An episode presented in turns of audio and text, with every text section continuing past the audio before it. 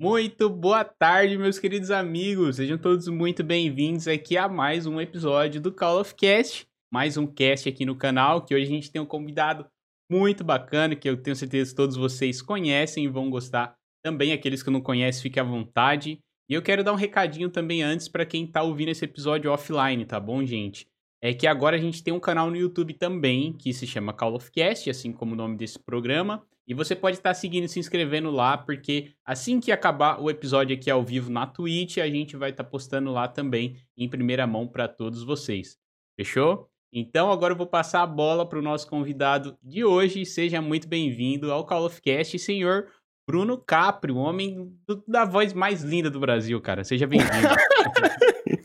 que isso, salve, salve, salve Fest, salve pessoal da live.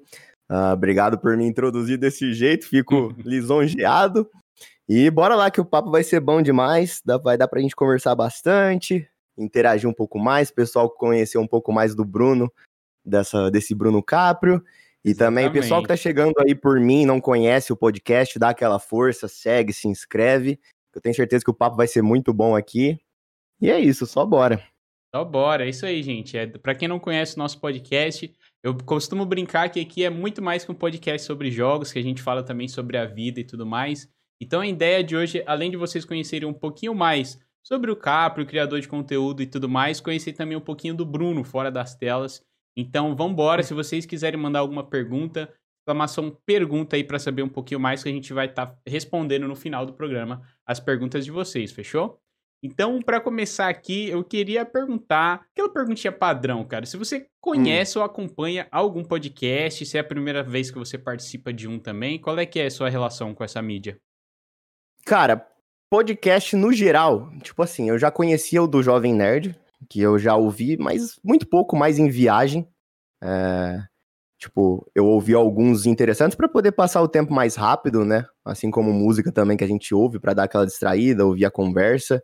Uhum. Participar, eu nunca participei de nenhum. Essa foi a primeira vez, inclusive já agradeço pelo convite. Legal. Toda essa legal. dinâmica, tipo, eu acho muito legal essa dinâmica de, de conversar e as pessoas ouvirem, porque muitas vezes as pessoas estão, tipo, fazendo algumas atividades do dia a dia, né? Por exemplo, uhum. sei lá, limpando uma casa, viajando, como eu falei, ou jogando até mesmo.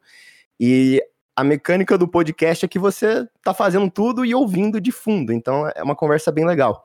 E lógico também que eu já tinha visto o Flow, né, que estourou aí, então uhum. tipo, também não tem como não conhecer.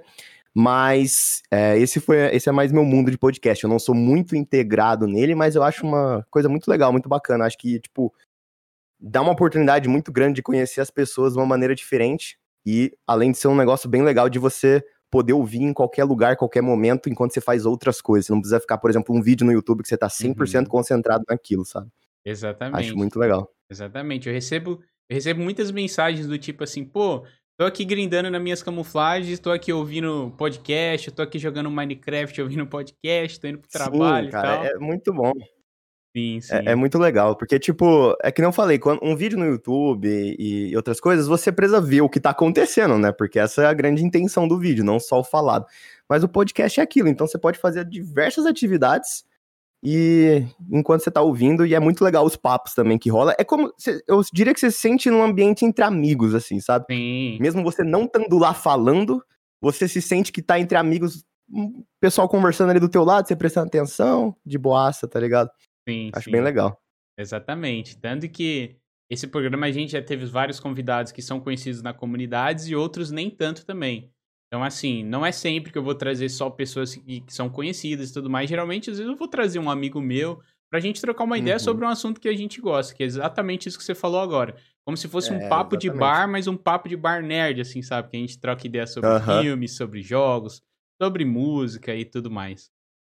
Sim, o mais importante é o papo fluir, né? Então, às vezes tem, pode ter até gente que tem que é mais famosa assim, mas o papo não, não dá aquela fluidez. Então não é mesmo. Uhum. O mais importante é você ter a comunicação, lógico que é sempre legal ter pessoas com grandes números e tal, é uma oportunidade absurda, mas uhum. o mais importante é o papo fluindo, assim, é o mais legal do podcast. Com certeza, com certeza. E a gente já fez, a gente fez até podcast sobre jogos aqui específicos, tipo The Last of Us, que é uma franquia eu gosto bastante Nossa, também. Meu Deus do céu. E, e, por aí vai. Então espero que a galera que veio pelo Caprio curta esse episódio. Eu nunca tinha conversado com ele, mas a gente trocou uma ideia aqui rápida antes de começar o programa e tenho certeza que vai ser um bate-papo muito legal. Não, queria... vai, ser, vai ser bom, vai ser bom. Eu queria perguntar para você, cara, como é que você conheceu a franquia COD? Qual é o seu COD favorito? E contar um pouquinho também da, da criação do seu canal, o início, assim, como tudo começou. Tá, prepara que eu vou falar. Vai que a gente tá aqui pra Mano, só vai, só vai. Como, como eu comecei, vamos por partes, como eu comecei, como eu conheci a franquia COD.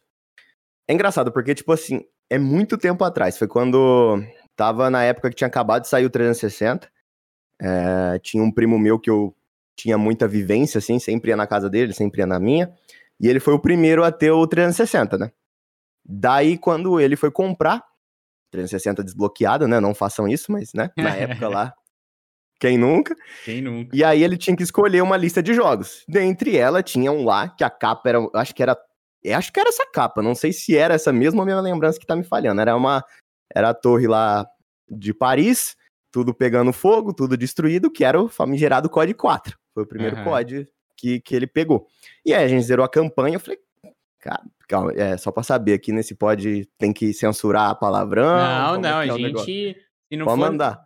Palavrão pode ficar à vontade, cara. Não, as palavras proibidas eu tô ligado. Sim, Twitch, sim, exatamente. Mas... Tá, então a gente achou do caralho, foi muito foda. Uhum. Daí ele já pegou e emendou o MW2 para continuar.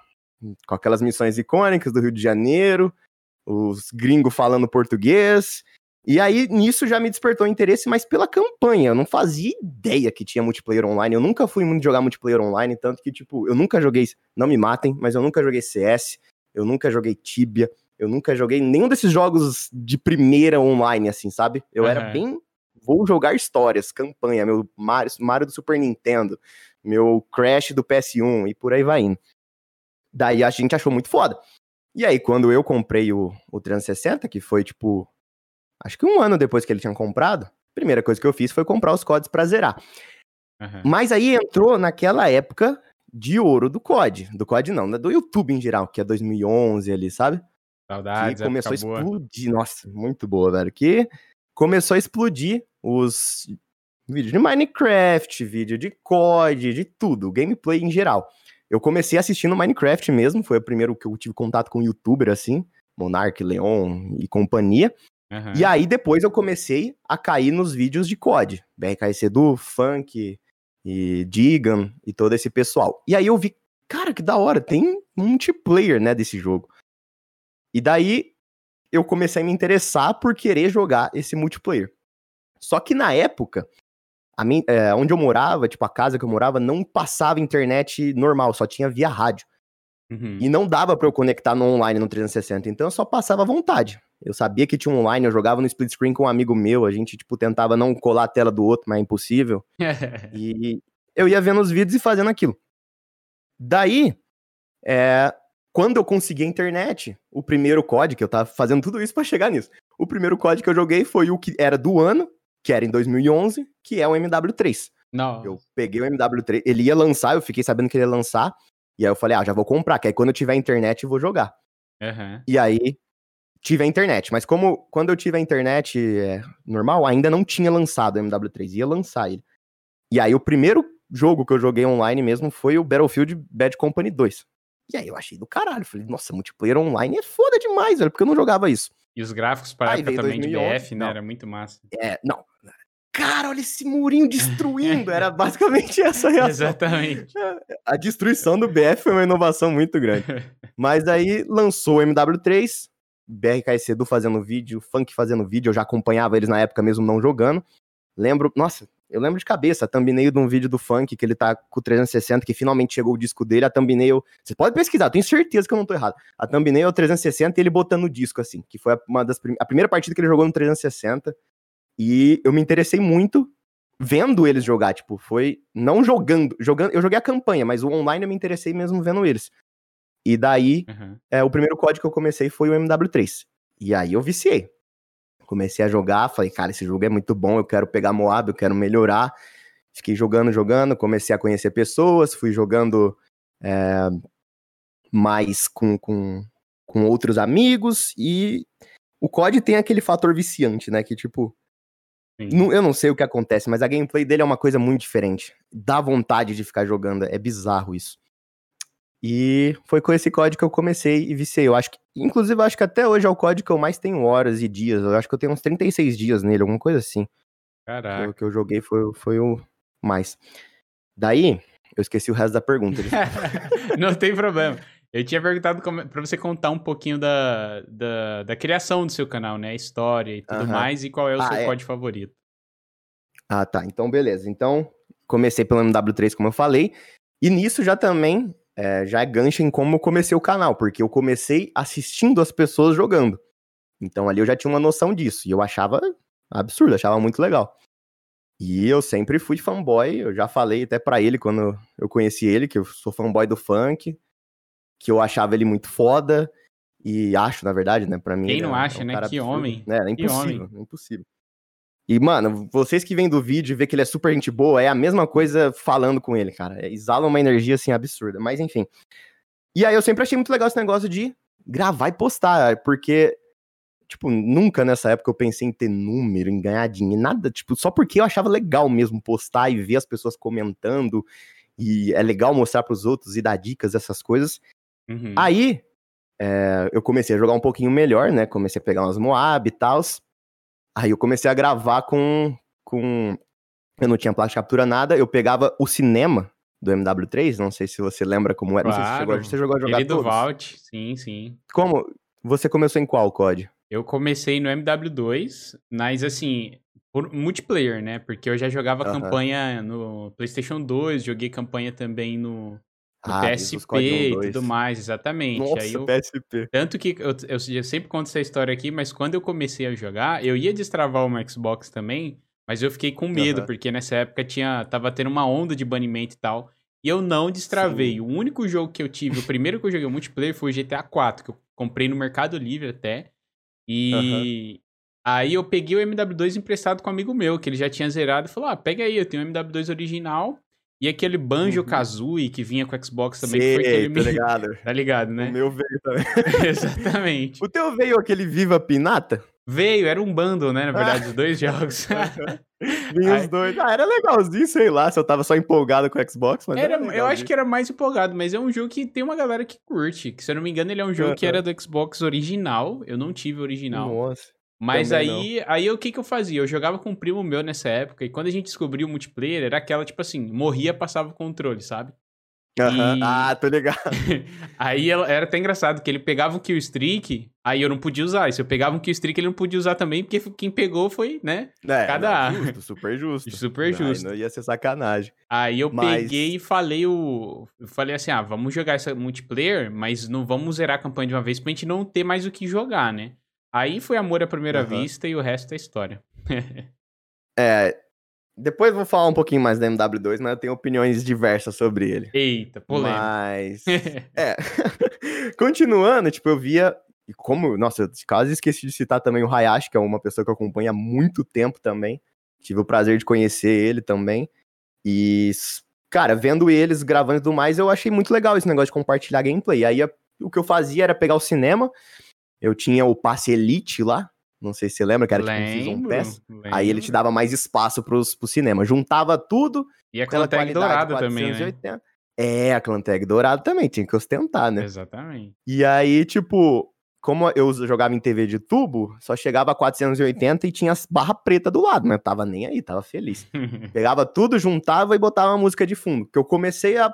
Não, não, não era comentando em nada, era só postando a gameplay com uma musiquinha um streakzinho de Moab ali que eu achava da hora. E era isso. E aí, tipo, nessa época que eu tinha uns amigos, eu já tinha alguns amigos que estavam também fazendo umas coisas, porque 2011, 2012 foi onde estourou, né? Todo mundo tava criando um canal de COD, Sim. de Minecraft, postando gameplay. E, e daí eu tava, tipo, eu via eles postando e também tinha vontade de fazer essas paradas. Daí, é, eu entrei num outro mundo, o mundo dos feeds. Que, né, a uhum. galera que não uhum. sabe, tipo, feed é quando você, por exemplo, mata quatro caras, ele aparece ali no. Como é que chama em português? Obituário, acho que é que falam. Mas é os nomezinhos que aparecem na esquerda ali. Se aparece quatro seguidos, é um quad feed. Eu achava isso, caralho, que foda. Botar um rockzinho de fundo e bora. Ruxar como nunca, matar todo mundo e e postar com uma música de fundo. Eu achava Uhum. isso muito foda. Tinha muito canal gringo que eu, que eu acompanhava. E eu tinha um amigo também, tem um amigo na verdade, né? Tinha, parece que parou, mas tem um amigo também que tinha canal na época, que é o Daniels, e ele também curtia muito essa parada. E a gente até chegou a criar um projeto que era o Nobody, que junto com uns gringos lá que estavam organizando pra poder fazer um canal de montagem, não foi pra frente, mas eu gostava muito desse mundo de pegar os feeds e postar com a musiquinha. Foi aí que eu realmente comecei. Foi Aham. os primeiros vídeos é isso. O primeiro de verdade, que é o primeiro que eu tenho publicado, é, é que nem eu falei, eu gostava só de postar uma coisa que eu achava legal do cinema e mandava, que é eu pegando o, o último headshot de Executioner pra liberar ela Gold, porque aquela arma é uma merda no BO2. E aí eu peguei a camuflagem, eu fiz uma ediçãozinha lá e botei. E aí dali pra frente dá pra ver que tipo é um monte de dica também com feed, montagem, que é Aham. como desde o começo o que eu curtia fazer era juntar jogadinha legal e botar música, basicamente isso. E também eu sempre fui uma pessoa que deu muito rage e chorou demais. Então, tudo que me deixava puto, eu juntava e fazia de uma forma irônica. Por exemplo, no Ghosts, no COD Ghosts, é, os caras da, da Infinity Ward falaram que Quickscope não tava mais no jogo. Uhum. E aí, eu juntei, assim, em duas partidas, todos os Quickscope que eu tomei, coloquei no vídeo e fui colocando a frase dele cada vez que eu morria. Porque eu tava muito puto, que eu tava morrendo pra aquilo, porque eu- é, é frustrante às vezes, sabe? Aham. Então sempre foi isso. O canal eu comecei simplesmente postando momentos engraçados, momentos que eu dei que eu ficava puto e jogadas legais, é, que eu, jogadas legais que eu achava com música de fundo. Então nem comentário tinha, não tinha dica, não tinha nada. Era simplesmente uma coisa divertida que eu achei e eu postava. Aham. Foi isso que eu comecei. Aí, é, já encaixando pra onde. eu- diria que tem dois começos, né? O meu canal. Esse que é os, os vídeos ali, que eu não planejei muito, só mandei bala. E o começo com. Vamos começar, vamos falar. Como eu falei, eu tinha amigos que tinham canal, então eu já vi eles postando eu achava legal. E eu era viciadíssimo no jogo. Tinha tempo pra caralho pra jogar o dia inteiro. Não que hoje seja muito diferente, se bobear tenho bastante tempo ainda hoje, mas fica um pouco mais complicado. Mas aí eu, eu, tipo assim, como eu tinha uma experiência, eu falei, ah, velho, vou passar umas dicas, né, pra ajudar a rapaziada. É, é legal, tipo, também esse senso de comunidade. Por exemplo, sim. o Hayashi, ele fazia muito, faz até hoje muito as dicas, dicas e dicas, famosa. E é muito legal, tipo, você passar o teu conhecimento e ver pessoas, nossa, obrigado, consegui tal coisa por isso e tal. E aí eu decidi gravar. Já, aí já passou muito tempo, né? Tipo, foi o COD, o, o MW3 que eu comecei, que só tinha umas Moab, que não tem no meu canal, no caso, porque tá tudo privado. Aham. Daí, privado por conta das músicas, ser copyright e tudo mais, então é impossível deixar lá. Daí veio o BO2 que eu peguei Diamond, que eu não sei se você vai mais pra frente emendar esse assunto de camuflagens e tal. Aham. Então eu não vou me estender agora, caso depois você queira perguntar de novo. Fechou. Mas aí eu peguei todas as camuflagens do BO2, postei só algumas coisas lá. Daí também algumas jogadinhas que eu peguei legal de montagem no, no BO2 e no Ghost também, tem uma montagem de Ghost, que eu gostava de jogar Drop Zone, daí era fácil. E aí Uhum. chegou o Advanced Warfare. Pra quem não sabe, o Advanced Warfare ele não lançou com zombies, mas ele teve a primeira DLC de zombies. Sim. Joguei a DLC, tava curtindo e vi que os gringos soltaram um, como fazer o easter egg. Eu falei, mano, quero fazer. Parece ser de boa. Consegui fazer no primeiro dia que eles postaram, que foi o primeiro dia do mapa, e falei, por que não gravar um tutorial? Que aí foi a primeira vez que eu comentei de verdade, que eu planejei um vídeo e falei, vou fazer isso. E aí tá lá, é o primeiro vídeo que eu comento. Eu comecei com um easter egg de zombies do Advanced Warfare. E dali em Caraca. diante eu fui começando a postar comentários e tals. E eu, men- mentira, eu esqueci, tinha um vídeo antes, que foi uma corrente de top 5 armas de COD, mas não foi um vídeo muito planejado, só meu amigo que indicou, eu falei, ah, vou gravar. Aham. E foi basicamente assim que começou. Quem diria, hein? Um vídeo de zombies, velho. O primeiro de vídeo zombies, é, de zombies. zombies, cara. E o AW, que é um Zombies jogo amado por muitos e odiado por muitos também, né? Tipo assim, eu tenho uma. É, eu diria que ele... Pode falar, pode, Pode falar. falar. Manda Não, bala. falar, o relaxa. convidado é Eu você. já falei demais, deixa, eu dar uma respirada, pode falar. Então, beleza, tamo água então. Porque assim, eu sei que ele é um jogo meio OP e tudo mais, devido ao loot box, aquele sistema todo de. Né, que eles têm, do Exojump e tudo mais, mas é o que eu sempre falo, né? É um jogo assim que eu consegui me divertir bastante, pelo menos. Eu adoro aquele jogo. Sinceramente, eu acho que ele envelheceu mal. Hoje eu não consigo ir lá e jogar ele, até porque a jogabilidade tá meio, né, ultrapassada e tudo mais. Ultrapassada, Mas sim. eles tinham um grande, um grande desafio pela frente, que era, né, introduzir os jogos fu- no futuro e tudo mais, né? O COD, que tava aquela coisa toda de, Sim. ah, COD sempre a mesma coisa e tudo mais. Então, eu consegui me divertir bastante com os meus amigos em busca da DNA Bomb e tudo mais. Nossa, famosa. Era muito maneiro, era muito, Muito, da maneiro. hora. Não, então, o AW, ele.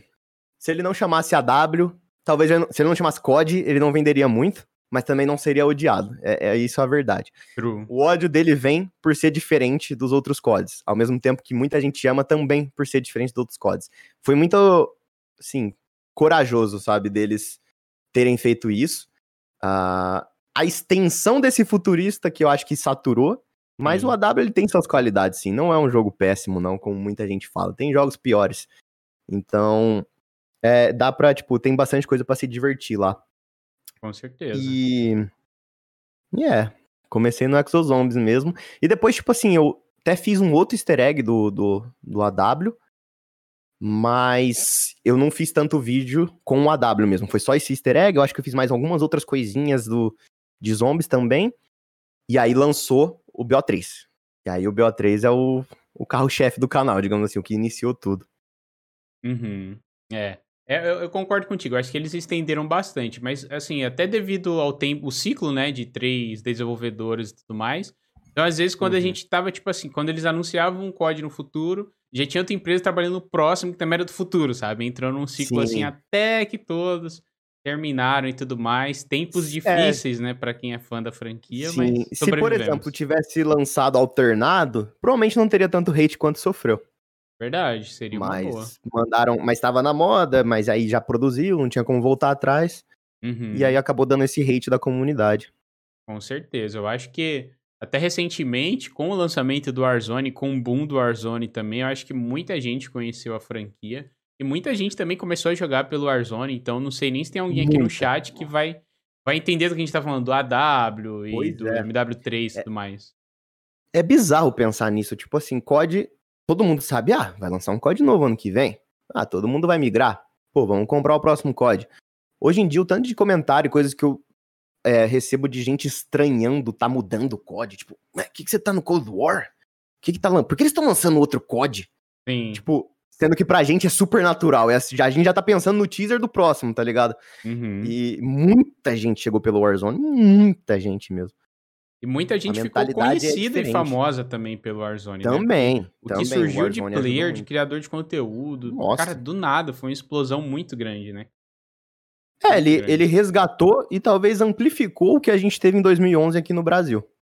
De um boom de criadores de conteúdo de COD. Com certeza, concordo. Até é engraçado você ter Tipo- falado das montages e tudo mais, que eu lembro que essa época o Uhum. Adolphs também fazia muita montage de BO2, sabe? Sim. Nossa, era, Nossa, era, Adolphs. era característico dele, né? Moves like Jagger. Quem não lembra? Exatamente. Também era. Mano, é tanta gente pra falar que eu, que eu me inspirei, que eu curti, que eu esqueço. Desculpa, Adolfo. Mas eu também, o Adolfo, pelo amor de Deus, o Adolfo, meu amigo, inclusive, outra pessoa que eu também assistia pra caralho, tinha.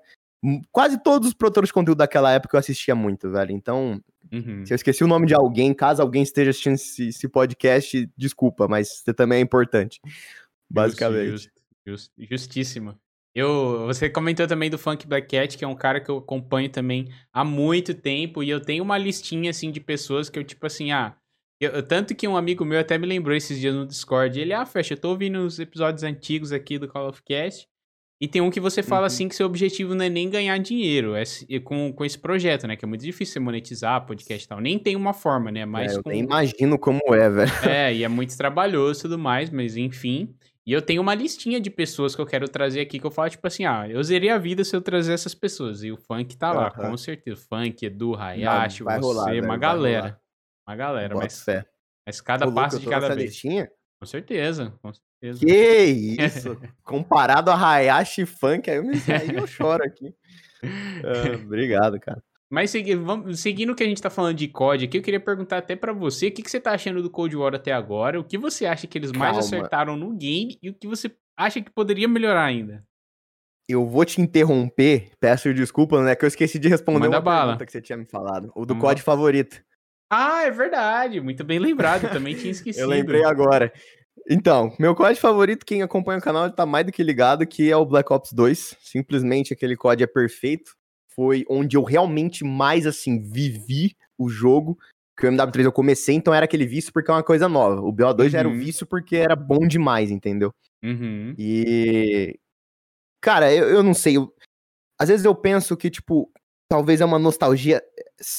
Eu não. Eu acho que COD favorito não é só o jogo que depende, mas o momento da sua vida também. Com certeza. Como você tava, com quem você tava jogando, como que era a jogatina. E, tipo, eu jogava muitas horas, eu dava muita risada. E o jogo também é muito bom, tipo. Então, Sim. meu código favorito com certeza é o BO2. E por todo, tipo, a gameplay dele e porque na época eu, eu me divertia muito jogando. E. E é isso. É, só pra não esquecer disso. Eu, eu concordo. Agora, não, muito voltando... bem lembrado. Muito bem lembrado. Só antes de você responder a próxima, só é. dar uma complementada. Que muita uhum. gente não, julga, né, quando você fala assim, tipo assim, ah, sei lá, meu código favorito é o código Ghost. Aí, tipo, como uhum. assim? Uhum. Tá, só tô dando um exemplo, tá bom, gente? Não é o meu código favorito. Sim. Já respondendo, o meu código favorito é MW3. Justamente por isso, pelas memórias, pelas pessoas que eu conheci, algumas eu jogo com elas até hoje. Então, tipo assim, o MW3 lançou em 2011, sabe? Então, eu conheci uhum. muita gente devido ao MW3 e eu concordo. De uma forma geral, o BO2 para mim é o melhor COD. Mas o meu favorito, o meu preferido, com certeza, é o MW3 por tudo isso. Todas as memórias, Moab, sim, sim. Tem... Sniper, tudo mais. Tem muita gente que acaba não respeitando. O cara chega falando que o código favorito é um que é odiado, tipo Infinity Warfare, e aí a pessoa xinga e fala, ah, você não sabe o que é uhum. código de verdade. Mano, é opinião. Com Ninguém tá certeza. tá falando que o melhor COD é este. Tá falando o meu favorito, o que eu mais gosto. Com é certeza. basicamente isso mesmo. Desde que não seja BO4, a gente respeita a opinião, brincadeira. Ô, louco, não, não, não. Pior que eu gosto do BO4, mano. Pior que eu gosto. Eu vou te falar que é o único código que eu nunca que... comprei, que eu não comprei, mano. Não comprei. Ah, eu entendo, eu entendo. Tem muita coisa lá que ficou porca, mas eu não sei também, tipo. É, como o meu canal tava numa fase muito boa nessa época, talvez influenciou também. Uhum. Então, é, é, difícil julgar, mas eu entendo quem não gosta também. Tem muita coisa que foi feita nas pressas ali Sim. e acabou dando o que deu, né?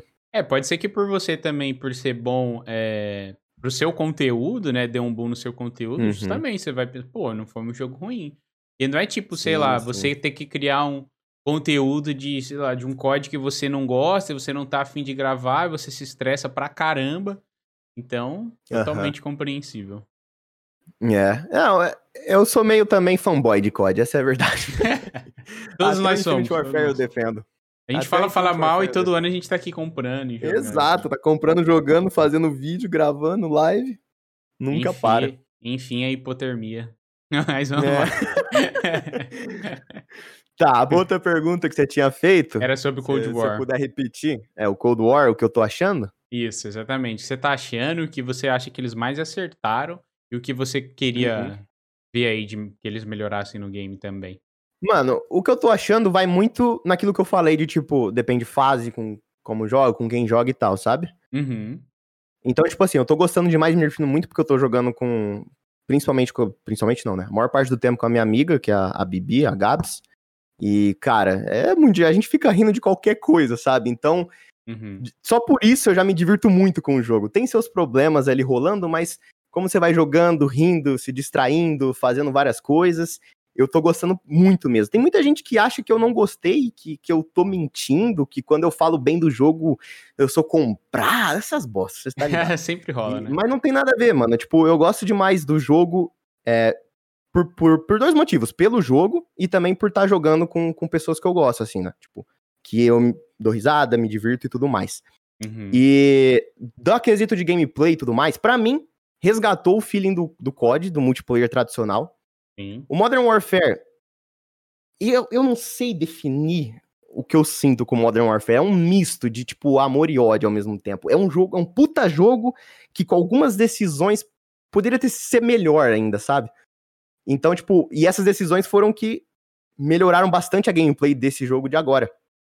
Que, por exemplo, a vida maior não é uma vida do BO4, que é 70 tiros para matar, mas demora mais para matar, então você tem mais tempo de reação.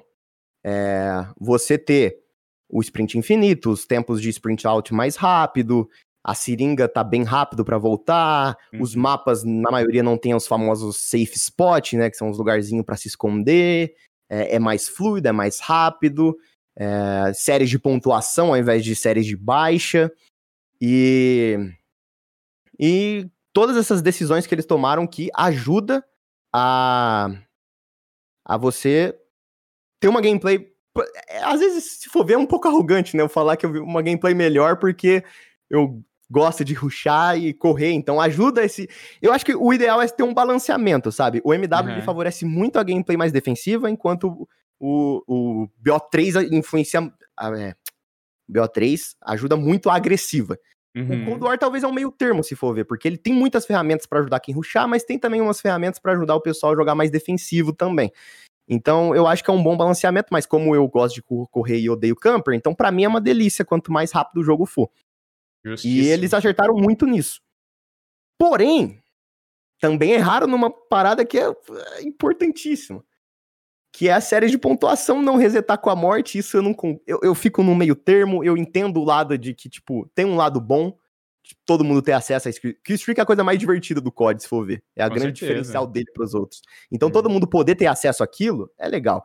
Mas eu acho que também que de balanceamento causa frustração também. Então, não sei. E a outra, que é a famosa polêmica, o skill-based matchmaking, né? Que toda partida parece que é final de campeonato. Isso, principalmente para produtor de conteúdo, é um inferno. E não, antes que alguém ache, eu não faço reverse boost, nunca fiz, não vou fazer, não gosto. Se alguém faz, o problema é teu, eu não faço, entendeu? Tem muita gente que. É, é, ah, eu, eu vou. Nossa, meu, eu falo demais. Cara, fica tranquilo, a galera tá aqui pra te ouvir, fica à vontade. Só tá, dali. Beleza. Uh, mas enfim, Continuando, o que eu tava querendo dizer é que, tipo, o skill-based matchmaking, ele, ele ferra de duas maneiras. Ferra primeiro quando você quer jogar só de boa, né? Uhum. E aí toda a partida é aquela aquele tryhardismo absurdo. E ferra quando você consegue uma partida boa, porque as pessoas tiram a credibilidade, falam, não, esse cara só achou bot, ele fez reverse boost, tem certeza disso? Não é possível. Como que você conseguiu pegar essa sala? E aí acusa uma coisa que não. Ia acusar, não, né? Se fosse só acusar, beleza, mas tem gente que afirma. Tipo, alguém uhum. comenta assim, nossa, que sala fácil. Aí o outro responde, ah, é que ele faz reverse boost. Tipo, nossa. mano, não. Então, isso é uma coisa que estraga muito, tipo, a gameplay no geral e, e às vezes causa insatisfação.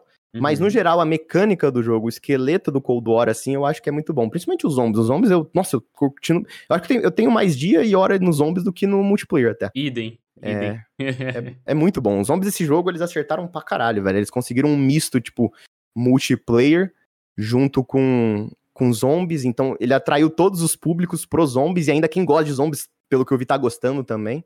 Uhum, então, muito foda. Muito, muito foda. É, é, é, engraçado porque eles aplicaram a mesma ideia nos zombies também, de você ser um, ser um modo mais inclusivo para quem não, não tá acostumado, né?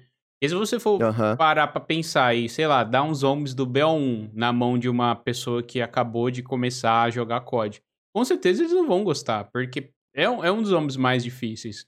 E esse, querendo ou não, eles reformularam o sistema ali de você morrer com tapas e também é, reformularam alguns perks, colocaram também a, o, o, escudo ali, não um escudo montável, uhum. né? Um shieldzinho que você consegue Sim. comprar, entre aspas, e, e tudo mais.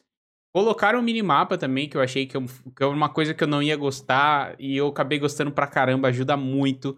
Você é, conseguir, mano. Você, você conseguir ver o, a vida, você conseguir ver a vida do zumbi também. Eu pensei que era uma parada. Ah, não, esse daí eu vou desabilitar com certeza. E é um bagulho que eu gostei demais, assim, velho. Não, demais mesmo. O dano também é satisfatório demais muito. você ver os números subindo ali, velho. Muito. É, eles, acert... eles, arriscaram e acertaram, assim, foi muito bom. Eu vejo a galera, tipo, elogiando muito também os uhum. zombies. E antes de lançar, quando lançou os trailers e tudo mais, eu via muita gente xingando antes de jogar, padrão, né? Comunidade Sim. de COD é esse 880 da vida. Chato pra caramba alguns, né? Mas faz pois parte, é. realmente.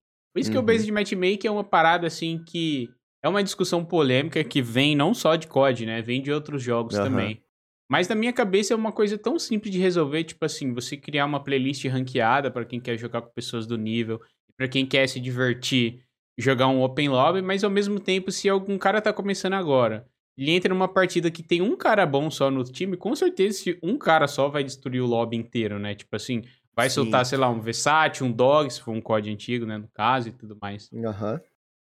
Então, eu concordo de ter o skill based na que os gringos chamam. Antes explicando, caso alguém não saiba o que é skill based matchmaking, é basicamente o jogo, ele pega os seus stats, os seus dados como quando você mata, quando você morre, tua precisão, uhum. é, taxa de vitórias, e vai procurar partidas com o pessoal com esses dados próximos de você. Na verdade, é um erro falar skill-based matchmaking no COD, porque não é isso bem que existe. O que existe é o baseado em performance, na real. Sim. Que ele pega as partidas mais recentes tuas, de como você jogou, e aí com isso ele procura. Isso, tipo, não tô falando da boca para fora, os gringos já fizeram um teste, se alguém quisesse checar, tem um canal do Exclusive Ace, do Drifter, do J-God, então é comprovado isso, não tô falando da boca para fora. Mas eu concordo ter uma para aquela, pra galera mais de baixo, que, tipo, tá realmente começando, que não faz ideia do que tá acontecendo.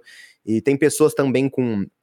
É, eu não sei como falar isso uma palavra boa. Então eu vou só falar que, tipo, as pessoas que estão começando no jogo e, e tem alguma dificuldade para jogar maior. Então eu concordo, porque imagina, tipo, o cara ali trabalhou o dia todo, su suando, trabalhando, chega para aproveitar o jogo dele, 250 reais cai contra o, o Nine no lobby, uhum. o cara não vai se divertir, tá ligado? Então, é, eu concordo em ter um skill based pra, pra mais, pro mais baixo de todos, mas a média ali, eu acho que deveria ser por ping, livre.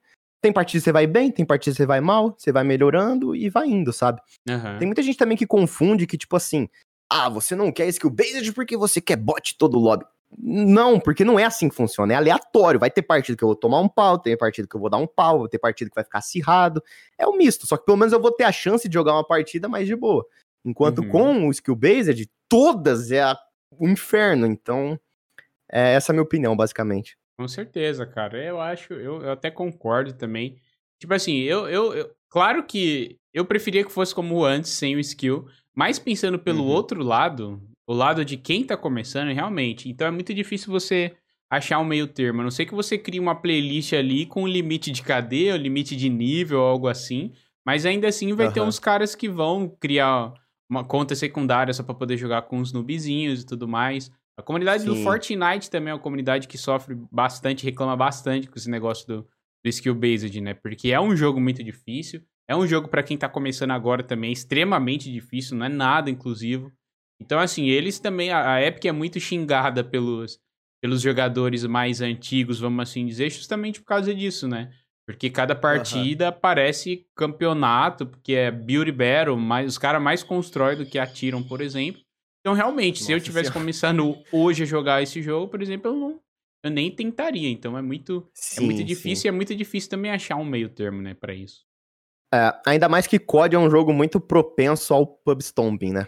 Tipo, Sim, com certeza. De amassar o lobby, porque tem muita ferramenta para você simplesmente que não, você não só mata, você ganha kill streak, que ganha uma uhum. granadeira, ganha um Visat, ganha um AC-130, tem muita coisa para destruir. Então, é foda. É, é uma coisa assim, eu queria que não tivesse, mas também entendo o lado de ter, mas não precisava ser tão estrito e não pode nunca atrapalhar a conexão. Sempre tem que ser o, o lobby com a melhor conexão possível, por exemplo.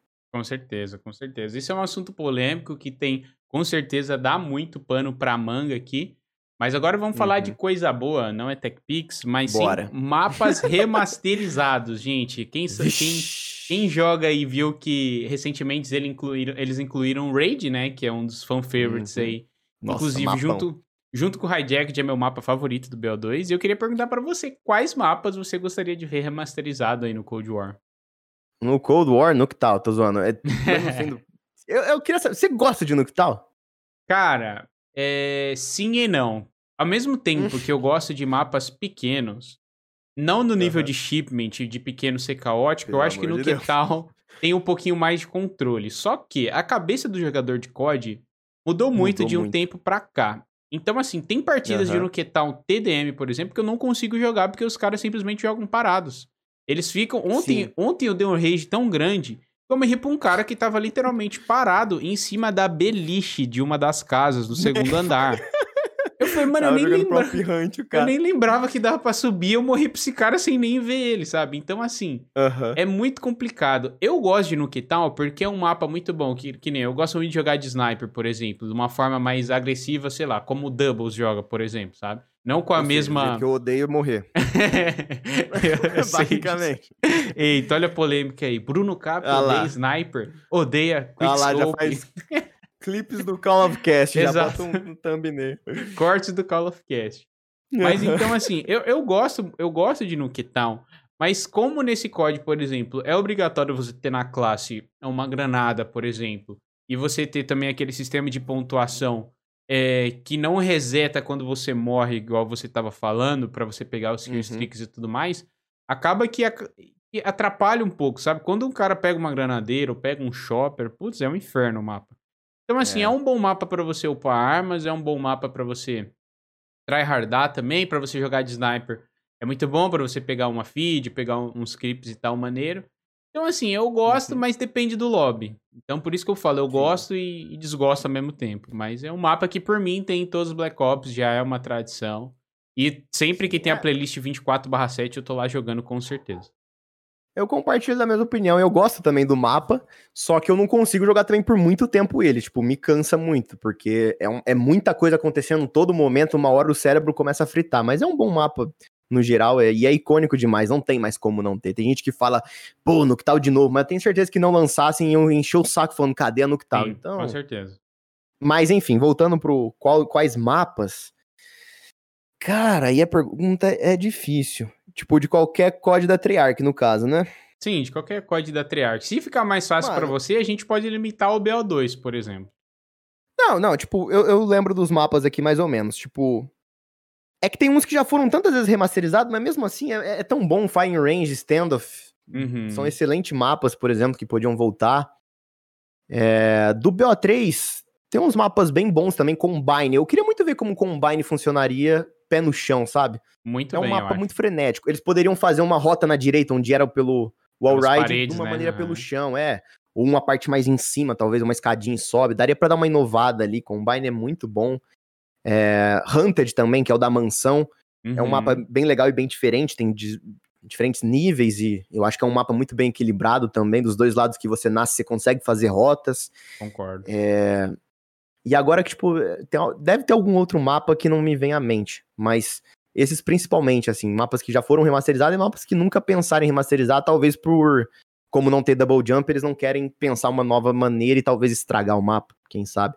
Mel... Não, tem um mapa que eu amo do BO2, e eu nunca vi ninguém nem falando dele, que é o Meltdown, não sei se você lembra. Lembro. É um mapa Que é até uma mais usina- amarelado. Que tem um... Isso, a Sim. usina. aham, lembro, lembro. Cara, esse mapa era até de competitivo na época, e, tipo, Sim. ninguém fala dele. Eu não sei se as pessoas não gostam e eu sou o único que gosta, Eu acho Mas- que. a- Eu acho que a galera até. É aquele mapa, tipo assim, cai. Pô, legal, vamos jogar nesse. Mas se cai um Aham. Meltdown e cai um Hijacked, com certeza vão É. votar em Hijacked, entendeu? Então, assim, é, ele. Hijacked, inclusive, podia voltar também. É, ele não é um mapa fan favorite, mas eu acho que é aquele mapa que é jogável, assim, como muitos do BO2, né? Que não são fan favorites, mas dá pra jogar.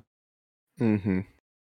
Com certeza. Então é isso, tipo, de mapas multiplayer do, do BO2. B- BO1 é.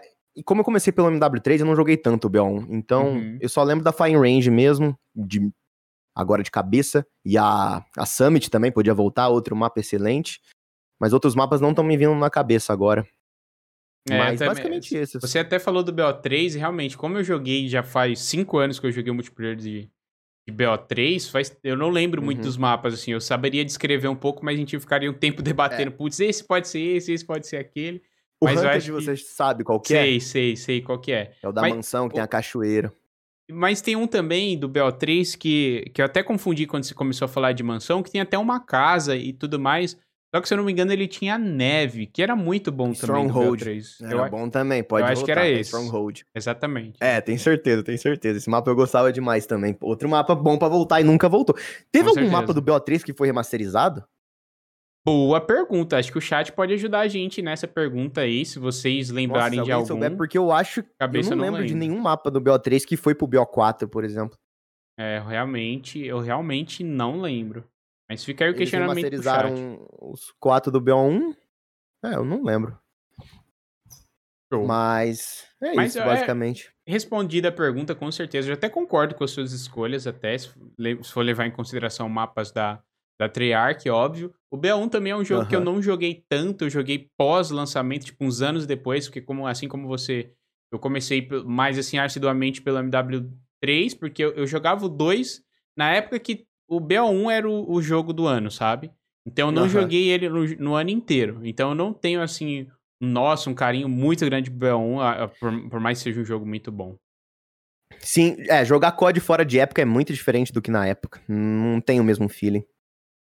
Com certeza. Você não. Tipo, por exemplo, o MW2 que eu tinha falado para você, que eu, eu não, não tenho vontade, eu não gosto do MW2, porque eu joguei ele depois da época, todo mundo sabia as ratarias, uhum. e para mim era sem graça, mas quem jogou na época, puta jogo, revolucionou, mudança, create a class, kill streak, muita coisa para fazer, tudo é roubado, então tudo é bom. Sim. Então é uma dinâmica diferente. Você pega um hardline da vida, com duas kills tu pega um AV, com sete kills você pega é. um Versace Orbital, que eu esqueci o nome, como é que é no B1. E eu acho que com 10 você pega é o, o Dogs. Blackbird. Blackbird, exatamente. E você comentou até do, dos zombies do Cold War. E zombies é um modo que você joga do, dos outros códigos também? Ou você começou a gostar agora? Como é que é? Joguei no BO1, é, Aquino, né? Que é o uhum. primeiro mapa que vinha, e a 5. No BO2, é, joguei bastante, joguei todas as DLCs, inclusive a famosa Transit, que muita gente odeia, mas eu acho um mapa muito legal, inclusive, tipo, eu fico imaginando se ele fosse, se ele remasterizasse no... Tipo, tem alguns vazamentos e rumores que ele podia voltar pro Cold War, eu acho que seria muito foda, porque é um mapa que eu já gostava na época, por mais que muita gente reclamava, talvez por ser diferente. Porque uhum. a, a, uhum. Transit, ela, ela é muito diferente do mapa. Ela foi a primeira, foi o primeiro mapa que mudou muito, se for ver. Foi o primeiro que veio o escudo para construir, se eu não me engano, coisa de construção, um mapa grande que você viaja de um lugar pro outro. Então, eu acho que talvez as pessoas não gostem por ser diferente, não porque é ruim. Porque eu acho a Transit boa. Não sei qual a sua opinião eu, sobre. Eu, eu discordo.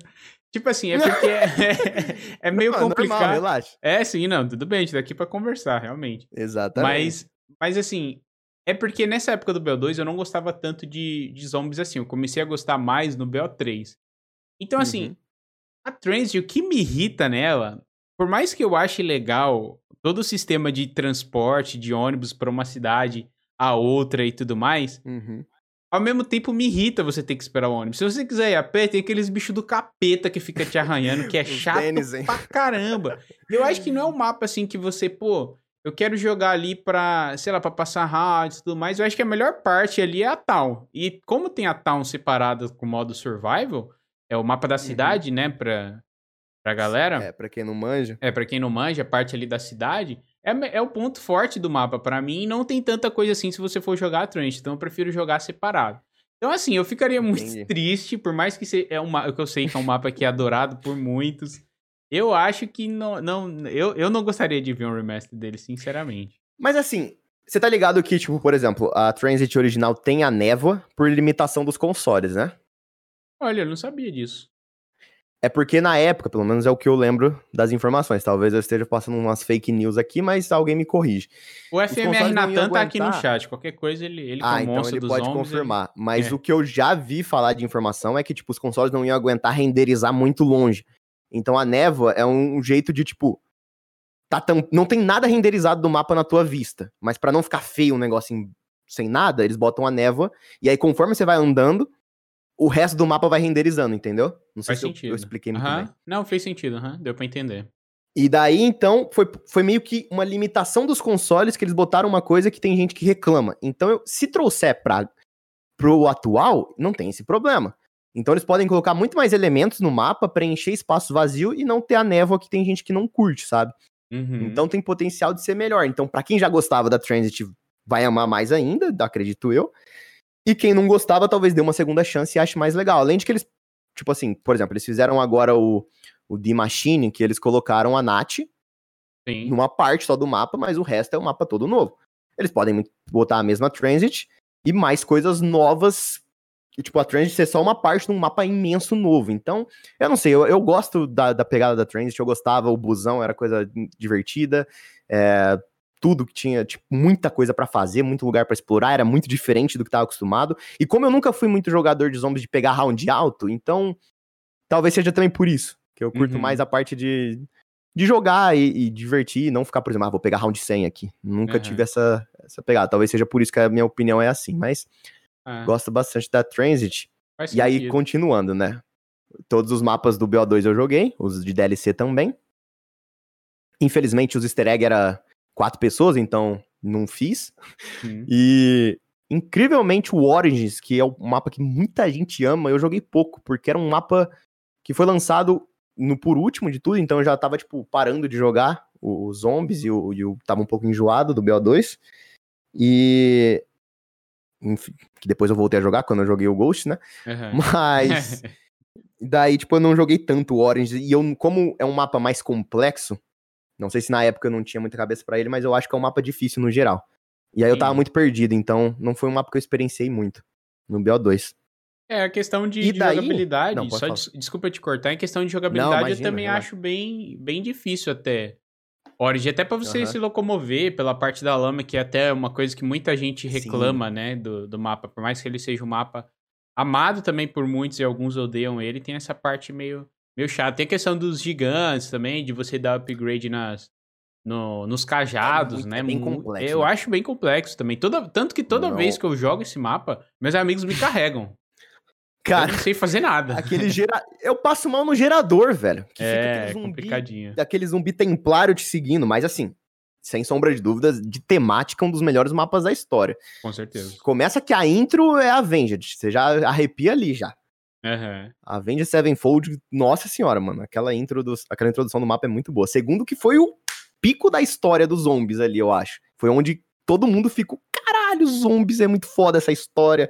Meu Deus, porque tem uma Samantha criança, o que tá acontecendo no final desse easter egg? E, e aí, tipo, um ano sem saber nada, porque foi o outro código, não tinha nada a ver.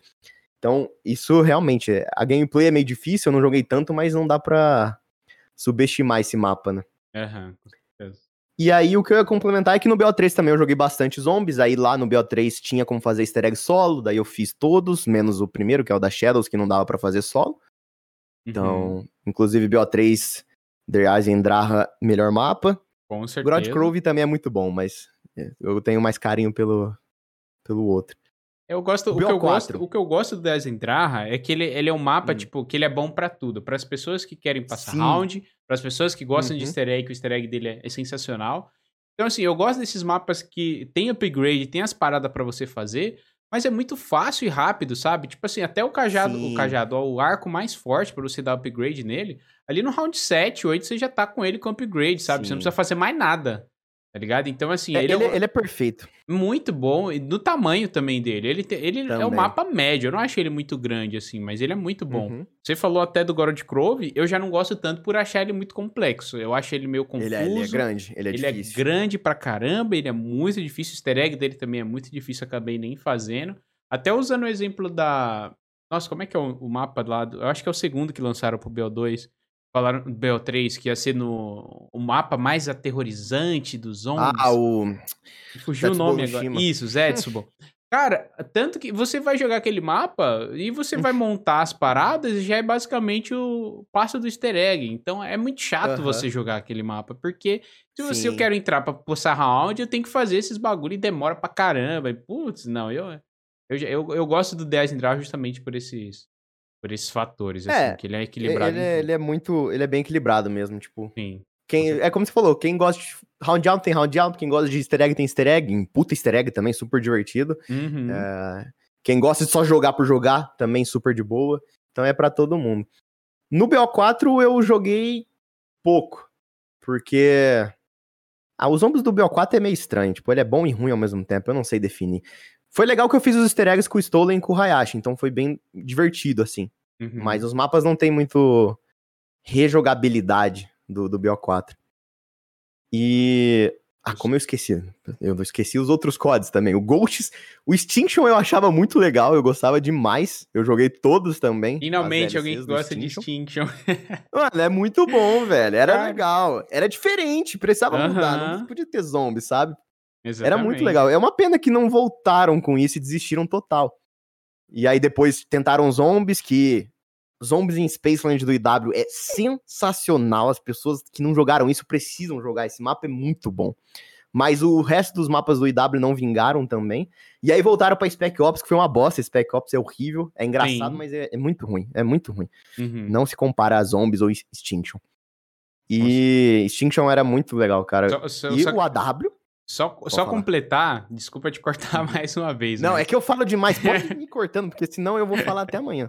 Mas o que o, exatamente por esse motivo que eu gosto muito do Extinction, sabe? Porque eles, eles inovaram, tanto que eu comprei recentemente o. Eu até joguei em live, inclusive, com um amigo meu, zerando todos os mapas, né? Escapando ali, do- todos os mapas do Tinha Extinction. isso de zerar também. Era Isso, tinha um fim, né? Isso que é legal. Aham. E, e não sei porquê. Cara, eu tenho certeza, se eles trouxessem pro MW, a galera ia comprar a ideia, ia gostar muito. Porque eu, eu quero ver alguém aqui do chat, ou até mesmo. Ah, não, você já falou que não, não gosta do Spec Ops. Eu gostava do Spec Ops no MW2, no Não, MW3 e tal, mas Calma, depois eu, eu conheci... talvez me expressei errado com esse eu não gosto de Spec Ops. É legal, mas Ah. não substitui um zombies e um Extinction, basicamente. Ah, sim, isso não é tão divertido quanto, eu acho. Aham. Exatamente. Então, assim, eu entendi porque eles trouxeram pra remeter totalmente ao MW, toda questão de nostalgia também, mas não é um modo tão divertido quanto, né, um, um Extinction da vida ou um Zombies. Mas, obviamente, Sim. é melhor do que também tentar inventar uns zombies diferentes e tudo mais. Porque, assim, por mais Sim. que os zombies, zombies em Space Land, porque eu, eu vejo todo mundo falando bem também, eu joguei bem, bem pouco. Como eu não gostei do é EW, bom. eu acabei que nem Aham. dei nenhuma chance ao modo. Mas você ficar criando zombies diferentes, cara, sempre vão comparar o da Triarch, sabe? Sempre, Então acho que é um modo que sempre. tem que deixar com a Triarch e a galera, sei lá, faz um modo com dinossauro, por exemplo. Sei lá, assim como fizeram com Alien, faz com dinossauro, assim como era, sei lá, o Dino Crisis do PlayStation 1, que eu adorava. Sim. Certeza Eu que nunca seria uma joguei, coisa da sabia? hora. Nossa, é muito bom, Sim. mano. É muito bom. Eu vejo muita gente falando desse jogo, mas eu nunca joguei. Não, então, tipo. é, o do WW2 também, eu amo os zombies do WW2. Não Uhum. joguei muito os mapas de DLC, mas o primeiro mapa pra mim foi muito foda. Tipo, ter um sistema de missões ali. Ele integrou o Extinction com os zombies, basicamente. Tem as missões, você segue, zera o mapa enquanto você tá jogando zombies. E tinha Uhum. toda uma pegada mais aterrorizante, então eu acho muito bom. Os mapas de DLC do WW2, eu não eu acho que foram, eles foram se perdendo com o tempo assim. Mas o primeiro mapa, que é o The, The Final Right, eu acho que é que chama, é muito bom. Aquele mapa lá é divertido demais, tipo. Você acha que vale a pena comprar hoje em dia só pra jogar? Vale, cara. Eu acho que vale sim. Principalmente esse primeiro mapa, como eu falei, ele é muito, ele é muito legal. Ele é bem balanceado, é, e tem as missões, então você sabe o que você precisa. Você não precisa nem ver nada na internet de como que faz o easter egg. Lógico, tem um easter egg secundário lá que é muito maior e tal, mas o, o Uhum. principal que você zera o mapa é missões do jogo mesmo. Faça isso. Leve até lugar isso. É muito legal, cara. Eu acho que é uma experiência bem boa de zombies. Massa, massa, E- vou pensar. Se tiver uma promoçãozinha aí. É, aproveita, porque eu acho pelo menos muito bom. E sobre o que você falou de tipo, ah, inventa qualquer coisa, é, é bom até pra poder dar uma descansada, porque dá mais hype você esperar um tempo maior por, pelos zombies, né? Fica uma coisa Sim. mais especial. Sim, com certeza. E dá mais tempo deles pensarem em coisas melhores. Então, podia voltar Extinction. E sobre zombies é isso.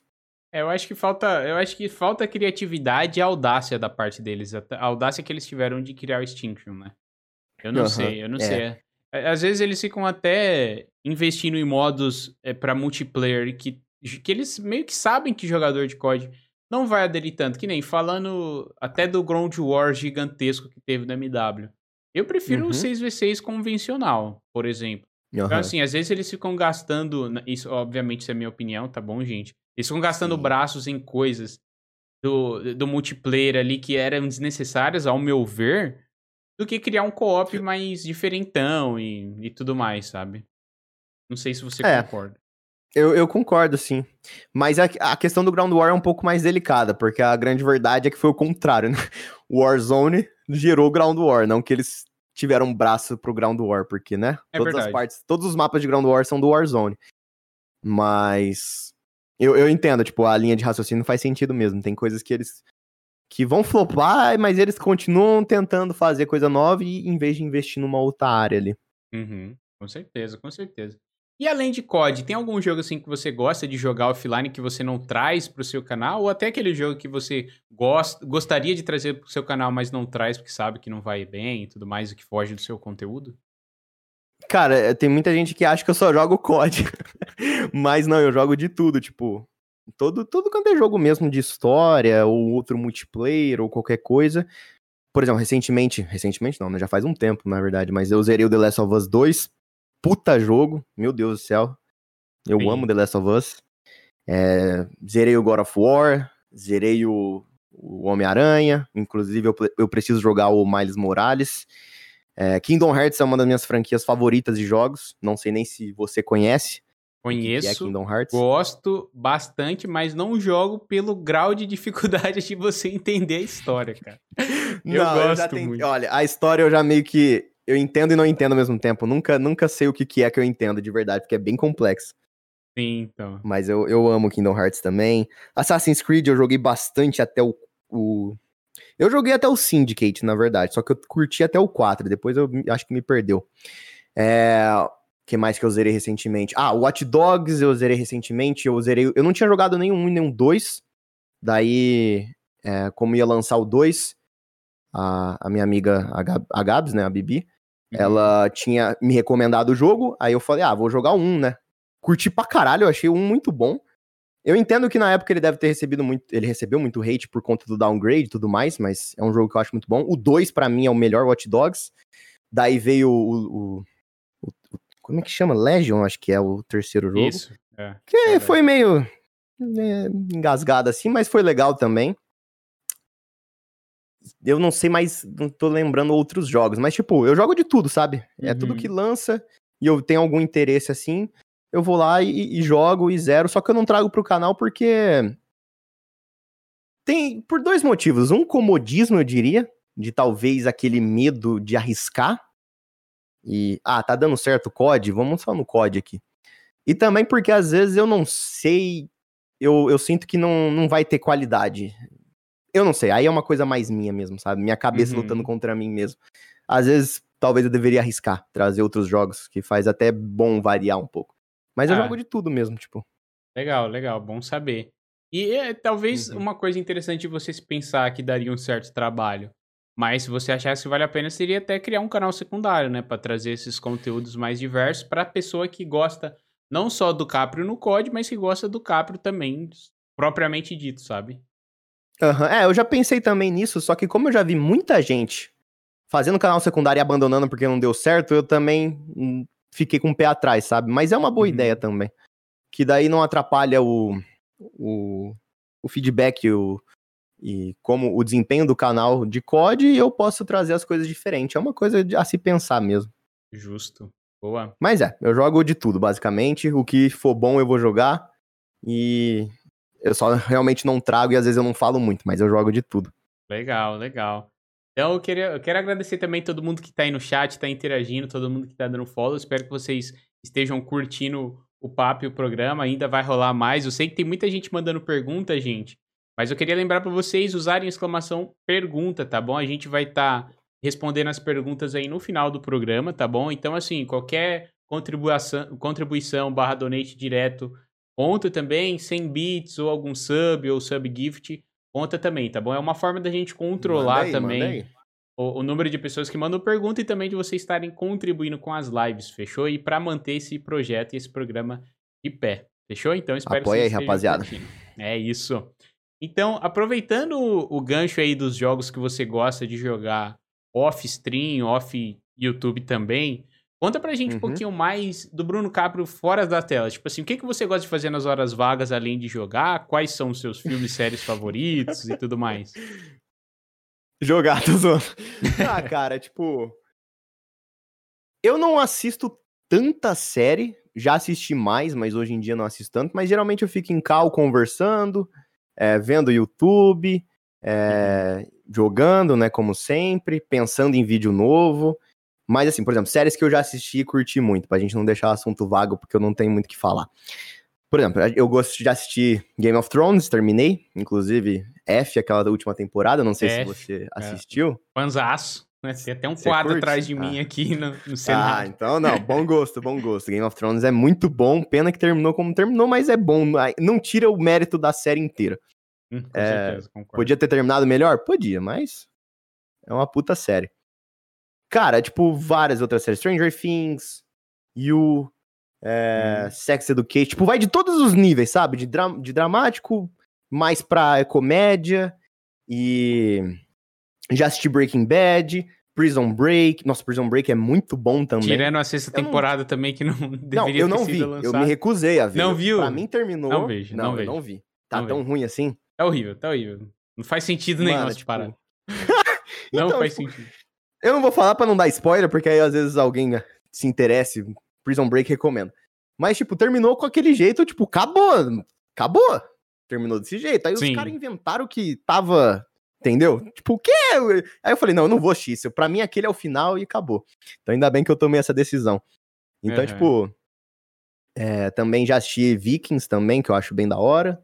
Aham. Ah, bastante É. coisa até. Você falou que. Como, quando você É, falou que não assistia assistia nada. mais antes. não, eu Aham. assistia mais antes. Hoje em dia é também. menos. E também porque muitas do que eu assisto ainda tá pra lançar a nova temporada. Então Aham. aí a gente espera. Justiça. Mas assim, na maior parte do tempo eu tô de bobeira, tô em cal conversando, é, ou tô vendo algum vídeo no YouTube, ou jogando. E pensando em algum vídeo pra gravar também. E também com a minha faculdade, né? Que eu não, não Uhum. só tenho YouTube, não. Eu tenho faculdade, então às vezes. Só que agora nesse período de corona e tal, foi mais suave, eu não tive muitas matérias pra fazer, então mais tempo livre mesmo. Justo, justo. Engraçado, você falando dos jogos e das séries e tudo mais, a gente tem um, um gosto muito parecido, assim, tipo, 99% das coisas que você Ah, falou. ou seja, a gente tem um bom gosto. A gente tem um bom gosto, exatamente. Modéstia à parte falando, a gente tem um bom gosto. E, Não, é muito boa. e você até comentou agora da, da faculdade, o que, que você estuda, que eu não sei. Eu É relacionado? engenha- engenharia de produção. Não, tem nada a ver. Sério, mas é, engenharia de produção. Mas é uma parada que você gosta, sim, ou você tem como backup? Cara, o canal começou a dar certo mesmo pelo BO3, que foi. Que ano que era? De 2015? Uhum, Bel3 foi em 2015. Certo, entre aspas, certo quando começou a ter view, certo, certo no WW2 pro BO4. Então, tipo, eu já tava na faculdade nessa época. Comecei Uhum. a faculdade. Então, engenharia de produção era um curso que, tipo, meu pai tinha comentado sobre, que ele queria muito fazer. E daí, tipo, eu vi isso e também vi é, outros cursos que poderiam ter, e o que eu mais me interessei foi esse mesmo. E aí eu fiz. E o canal sempre foi secundário, na verdade, nunca foi principal. O meu foco é a faculdade, entendeu? E daí eu faço até hoje engenharia de produção, não tem nada a ver com o canal no YouTube, mas é interessante que, tipo, o canal ajudou, na verdade, o curso. Uhum. Porque, por exemplo, apresentação, seminário, tem muito na faculdade. Então, eu não sei, você faz alguma faculdade? Já, já que sou é? formado, já, já sou. Eu, Ah, sou que que web você fez? designer e editor de vídeo. Caralho! Que foda, mano! É. Interessante. Coisas que é um COD de- me proporcionou, cara. Que eu, eu estudei isso por causa de COD. Nossa, não, muito foda, velho. Deve ser bem legal fazer uma faculdade que contribui com o que você trampa, assim, o que você faz, sabe? Com Que, tipo, o meu, como eu falei, não tem nada a ver. Mas então, você sabe então que tem bastante apresentação, seminário, essas paradas. Uhum. E como o canal eu tô falando a todo momento, eu, eu tenho uma facilidade maior em falar em público. Lógico que eu ainda fico nervoso pra caralho quando eu tô apresentando, não é simplesmente, ah, e aí, rapaziada, não. né? Mas eu consigo me expressar melhor por conta do canal, que, tipo, diferente de quando eu tava no ensino médio, que eu não tinha canal nenhum, eu era todo travado, entendeu? Então, o canal ajudou com a faculdade, mas o inverso não, porque a faculdade não contribuiu nada com o canal, basicamente. Entendi, entendi. Então é- era uma coisa que você pretende exercer, estagiar na área quando você terminar, por exemplo, ou ainda você terá o canal como sua principal Então. profissão, vamos assim dizer? Eu sempre levei na minha vida o negócio, o seguinte negócio, um dia de cada vez. Uhum. Porque, por exemplo, tipo, eu fiz cursinho por, por dois anos pra poder passar na faculdade. E, porra, cursinho é puxado pra caralho. E foi quando eu comecei o canal ao mesmo tempo. Só que eu falei, ah, mano, eu não vou abandonar o canal. eu- o canal é uma coisa que, me- na real, o canal me ajuda, porque ele me distrai, me tira desse mundo e desse estresse. Uhum. Foi tipo. Eu diria que o segundo ano do meu cursinho foi um dos piores da minha vida, talvez, de sentimento, assim. Foi bem pesado. Mas é, o canal sempre ajudou muito, sabe? E, e eu sempre pensava, nossa, mas quando eu entrar na faculdade vai ser muito puxado. Como que eu vou manter o canal? Eu entrei na faculdade dei um jeito. Nossa, mas o segundo ano da faculdade vai ser muito puxado. Como que eu vou manter o canal? Continuo. Uhum. Então, ao invés de ficar me preocupando, tipo, ah, lá pra frente eu vou ter que parar com o canal e, e- e focar nisso, eu vou. tô vivendo um dia de cada vez. Passar nas matérias da faculdade, quando eu Uhum. precisar fazer o estágio, eu vou fazer o estágio e sempre tentando manter o canal junto. E nunca se sabe o dia de amanhã, se às vezes, tipo, realmente viver do canal é uma coisa que vai dar certo, que também meus pais não sejam muito contra. Uhum. E. Sabe? Então eu, eu, eu. Às vezes é errado não me planejar pro futuro, mas eu prefiro seguir essa filosofia de, tipo, um dia de cada vez. Eu acho, eu acho até justo, não é nem, eu acho que não é nem questão de ser certo ou errado, é porque assim, eu até conversei bastante sobre isso no, no último episódio aqui que eu gravei com o Hayashi, porque assim, uhum. eu, tô, eu, eu, tenho um ano que eu comecei a fazer lives a sério, assim, para tentar realmente ter isso como profissão, né? Eu sempre tive isso como hobby também, postava ali montagens no canal do YouTube, um vídeo comentado uhum. outro por hobby também, e, pra, e também para suprir o lado e esse lado que eu gosto de, de, conversar com as pessoas, que minha profissão não permitia, né? Eu ficava ali no uhum. PC editando e tudo mais. É, totalmente, não tem é. nada a ver um com o outro, né? Exatamente, é olho quadrado, chega a ficar quadrado ali, de tanto tempo que você fica olhando o computador. Imagino. Então, assim, a gente, a gente que, que, no meu caso, que tá tentando viver disso, você que já trabalha com isso há um tempo também, a internet, por mais que seja o futuro das coisas também, é uma coisa muito incerta, vamos assim dizer, né? Porque a gente. Perfeito, essa palavra é a perfeita. É, então, porque a, a, gente não sabe o dia de amanhã, a gente não sabe ano que vem como é que vai estar. Tá. Igual quando uhum. os criadores de conteúdo de COD, quando teve ali o período que COD estava passando por maus bocados com os jogos do futuro, como a gente já comentou aqui.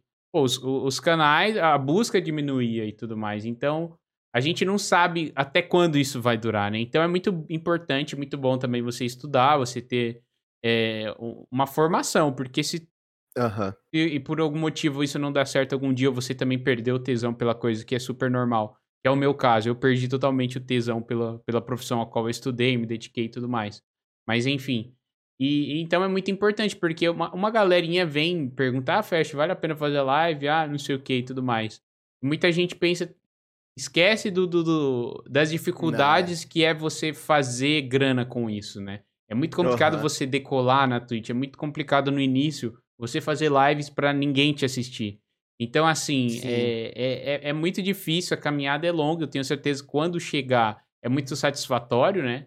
E tudo mais, mas a uhum. gente é, não sabe, né, o dia de amanhã, assim como você falou. Então é muito, muito interessante. Inclusive, aí. uma dica que eu tenho pra, tipo, geral, até para mim mesmo, falo isso pra mim.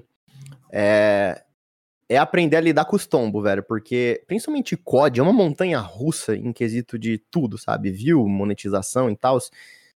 Que é foda. Às vezes você, o canal tá, tipo, explodindo, principalmente com o canal, com o COD novo. Tá lá uhum. na altura.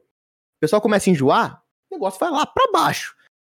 E mesmo estando muito tempo no YouTube, eu ainda sinto muito isso. Tipo, até esses dias tava mais desanimado, porque o YouTube tava estranho, não tava mandando notificação, os vídeos estavam muito abaixo do normal. Também o Cold War eu sinto que no YouTube não tá indo muito bem no geral, principalmente aqui no Brasil. Uhum. E mesmo sabendo que talvez, assim, não é culpa minha, minha direito, bate um pouco do desânimo. Mas você tem que, tipo, aprender a lidar com isso, porque não é uma constante, nunca vai ser. Você vai ter momentos que vai, tipo, explodir e vai ter momentos que vai estar tá na merda, mas isso não define o futuro. Você só Com continua que, que vai, sabe? Uhum. Realmente, é número, número é uma parada que é muito importante para tudo na vida, uhum. né? Seja fora, seja na internet ou fora dela. E, e, é uma parada que realmente desanima. Tanto que é um, tem, tem uns meses já, por exemplo, eu, eu, faço live e escondo o número de pessoas que estão me assistindo. E eu já deixei claro uhum. para todo mundo que me assiste, todos os meus mods, gente, se alguém falar quantas pessoas estão me assistindo agora, vocês podem apagar a mensagem que eu não quero saber. Porque lives é uma parada, tipo assim. Às vezes é uma coisa que eu nem fiz errado. Tipo, se eu faço uma live hoje de COD e amanhã também, e, on e ontem. E hoje tem 30 pessoas me assistindo e amanhã tem 10, eu penso, pô, será que eu tô fazendo alguma coisa de errado? Exato. Então é. eu não quero uhum. ficar me impressionando muito nesse sentido, entendeu? Então, assim, eu, tô, eu, uma parada que eu comecei a fazer é, é streamar como se tivesse 10 pessoas assistindo ou como se tivesse mil pessoas me assistindo também. Eu acho que isso serve É a melhor YouTube, coisa. Né? Isso serve pro YouTube também, por mais que a gente não consiga esconder os números. E, e, Não, principalmente a integração que eles fizeram agora com aquele estúdio, né? Tipo, Sim. é bom e ruim ao mesmo tempo, porque é bom quando tá indo bom, mas quando tá indo mal, você já vê ele, ó, pá, vermelhão, menos tantos por cento. Seu uhum. vídeo foi pior do que os outros. Veja se você, o pessoal se interessa. Uhum. Aí tem um famoso arrasou, seu vídeo está normal. Isso aí até hoje eu não entendi o que, que eles fizeram. Eu acho que isso mensagem. é muito proposital para criar uma pressão mesmo nos criadores, uhum. ou para você postar mais, Faz ou para você mudar mais, sabe? Eu acho que isso é, é, é não Porque faz bem. ganha pra... também com isso. Sim, com certeza. Isso não faz bem para nossa saúde mental, eu acredito. Não. E, e eles sabem disso, mas eu acho que é uma coisa proposital pra, tipo, putz, eu tô fazendo coisa errada. Eu acho que eu vou começar a postar mais, vou Aham. mudar meu conteúdo, não sei, mas. Pois é, complicado. mas é isso que você faz a live é a melhor coisa, porque você vai fazer a live do seu jeito, de como você quer, sem se Uhum. preocupar se o que. Porque às vezes a gente bitola na cabeça, tipo, eu tô fazendo algo errado, sendo que não. Uhum, Não é. É que tá um, um dia fica menor, um dia fica maior, é normal. Ah, com certeza. Ainda mais quando o assunto é live, porque assim, vídeo no YouTube é uma parada tipo, ah, não consigo ver agora, mas eu vou adicionar mais tarde, eu consigo ver a hora que eu quiser. Agora, live Aham. não é uma parada que, tipo, acabou, vou lá assistir o VOD porque eu perdi a live Não, hoje. Se eu- pouquíssimas é- pessoas é- fazem isso. É muito difícil, exatamente. E live é uma parada, tipo, quando eu faço live, por exemplo, eu faço 4, 5 horas de live por dia aqui, de segunda a sábado, praticamente. Então é muito Uhum. difícil você ter pessoas que vai parar e, e ter 4 horas do dia pra dedicar a te assistir, a trocar uma ideia contigo, né? Então, quando o assunto é, É. live, é muito complicado. Muito complicado mesmo. É, tanto que eu não faço live por, por um dos motivos é não saber lidar muito bem com, com tudo isso. Em questão de números, Mas- você diz? Não, não, tipo, em como falar, em como. É, com, é uma coisa diferente do YouTube. Eu, falei, eu expressei meio errado, mas, tipo assim, é muito Uhum. diferente do YouTube, porque o YouTube você posta, tá ali, acabou. A live é uma coisa constante, entendeu? A pegada é bem diferente. Mas é um ambiente muito legal também. É, é- como eu falei, é diferente do YouTube e isso é bom demais, Sim. porque senão seria duas plataformas com coisas nada a ver, assim, concorrente. Uhum. É, eu, inclusive, tava até. Uma, uma das minhas perguntas seria sobre as lives mesmo, que eu, eu vejo que é uma coisa que muita gente te, te cobra nas redes sociais, ou até Uhum. mesmo quando você abre uma live e, sei lá, você tem várias, vários subs ali. Aí, tipo, Aham. aí você fica dois meses sem fazer live, um mês sem fazer live. Tipo assim, pô, e, ô Capri, eu dei o sub, você não faz live, não sei o quê. Não, é, isso eu até peço desculpa. Quem dá sub eu acabo não fazendo live. É, é, então, é que não falei, tipo, é, é diferente pra mim, porque o YouTube eu gravo a gameplay, posto ali e é isso. A live eu sempre entro e fico meio perdido no que fazer, no que falar. Uhum. E às vezes, e também uma coisa, tipo, live só de COD é. É estressante, tipo, É principalmente estressante. multiplayer. Ficar Eu dou muito 3, rage 4 por horas ali jogando. É, então. Imagina. Não é fácil. E também tem a parada da, da facecam, que eu acho que, tipo, uma live sem facecam não, não é uma live, sei lá. Eu, eu penso nisso também, que atrapalha muito, sabe? Com certeza. Inclusive, é uma coisa que você pensa é, em fazer em algum momento da sua vida. Tipo assim, eu tava até brincando com o Doubles esses dias. E tipo assim, Uhum. ah, a galera sempre brinca, pô, quando, quando o Doubles vai ficar careca, quando ele vai raspar a cabeça. Eu falei, ô Dubão, Uhum. pô, você tá chegando em 200k, o que você acha de, de raspar a cabeça? Ele, não. Quando eu chegar a um milhão, eu, eu, eu com certeza eu- é uma coisa que eu faria. Você já chegou em pensar, porque o chat, todo mundo que vem aqui dá falar, ah, queria ver o rosto da Capri, ou cadê o rosto do Capri, não sei o quê. Fecha, se o Capri vai mostrar o rosto, gente, isso é uma coisa muito pessoal também. Então, assim, cada um É. tem os seus motivos, né? É, a vida na internet, você dá a cara na internet, é uma parada muito complicada. Diferente. E, e é muito Aham. fácil também você, eh, eh, pensando no sentido de, de segurança, né? Porque é muito fácil você achar tudo sobre a pessoa hoje em dia. Então, é Uhum. complicado, né? Um exemplo disso também é o Não. grande Felipe Brasil Gamer. Não sei se o Capro conhece ou até a pessoa do, do Hum, chat eu já ouvi conhece. falar, mas eu nunca, conhe... nunca vi nada. Eu recomendo porque, assim, quem gosta de campanha, eu recomendo bastante, que é um cara que tem um conteúdo, assim, sensacional. Pra mim, ele é o melhor do Brasil, um dos melhores do mundo em questão de campanha de COD e tudo mais. E ele não mostra o rosto também. Quando ele faz live, ele faz live com uma máscara do Ghosts. Eu até penso Ah, assim, mano, imagine um calor do inferno e você tá, tipo, Nossa 3, Senhora. 4 horas com aquela máscara. Eu não suportaria. Uhum. Meu Deus do céu. Eu é, também não aguentaria, tanto que eu nunca fiz nada com máscara.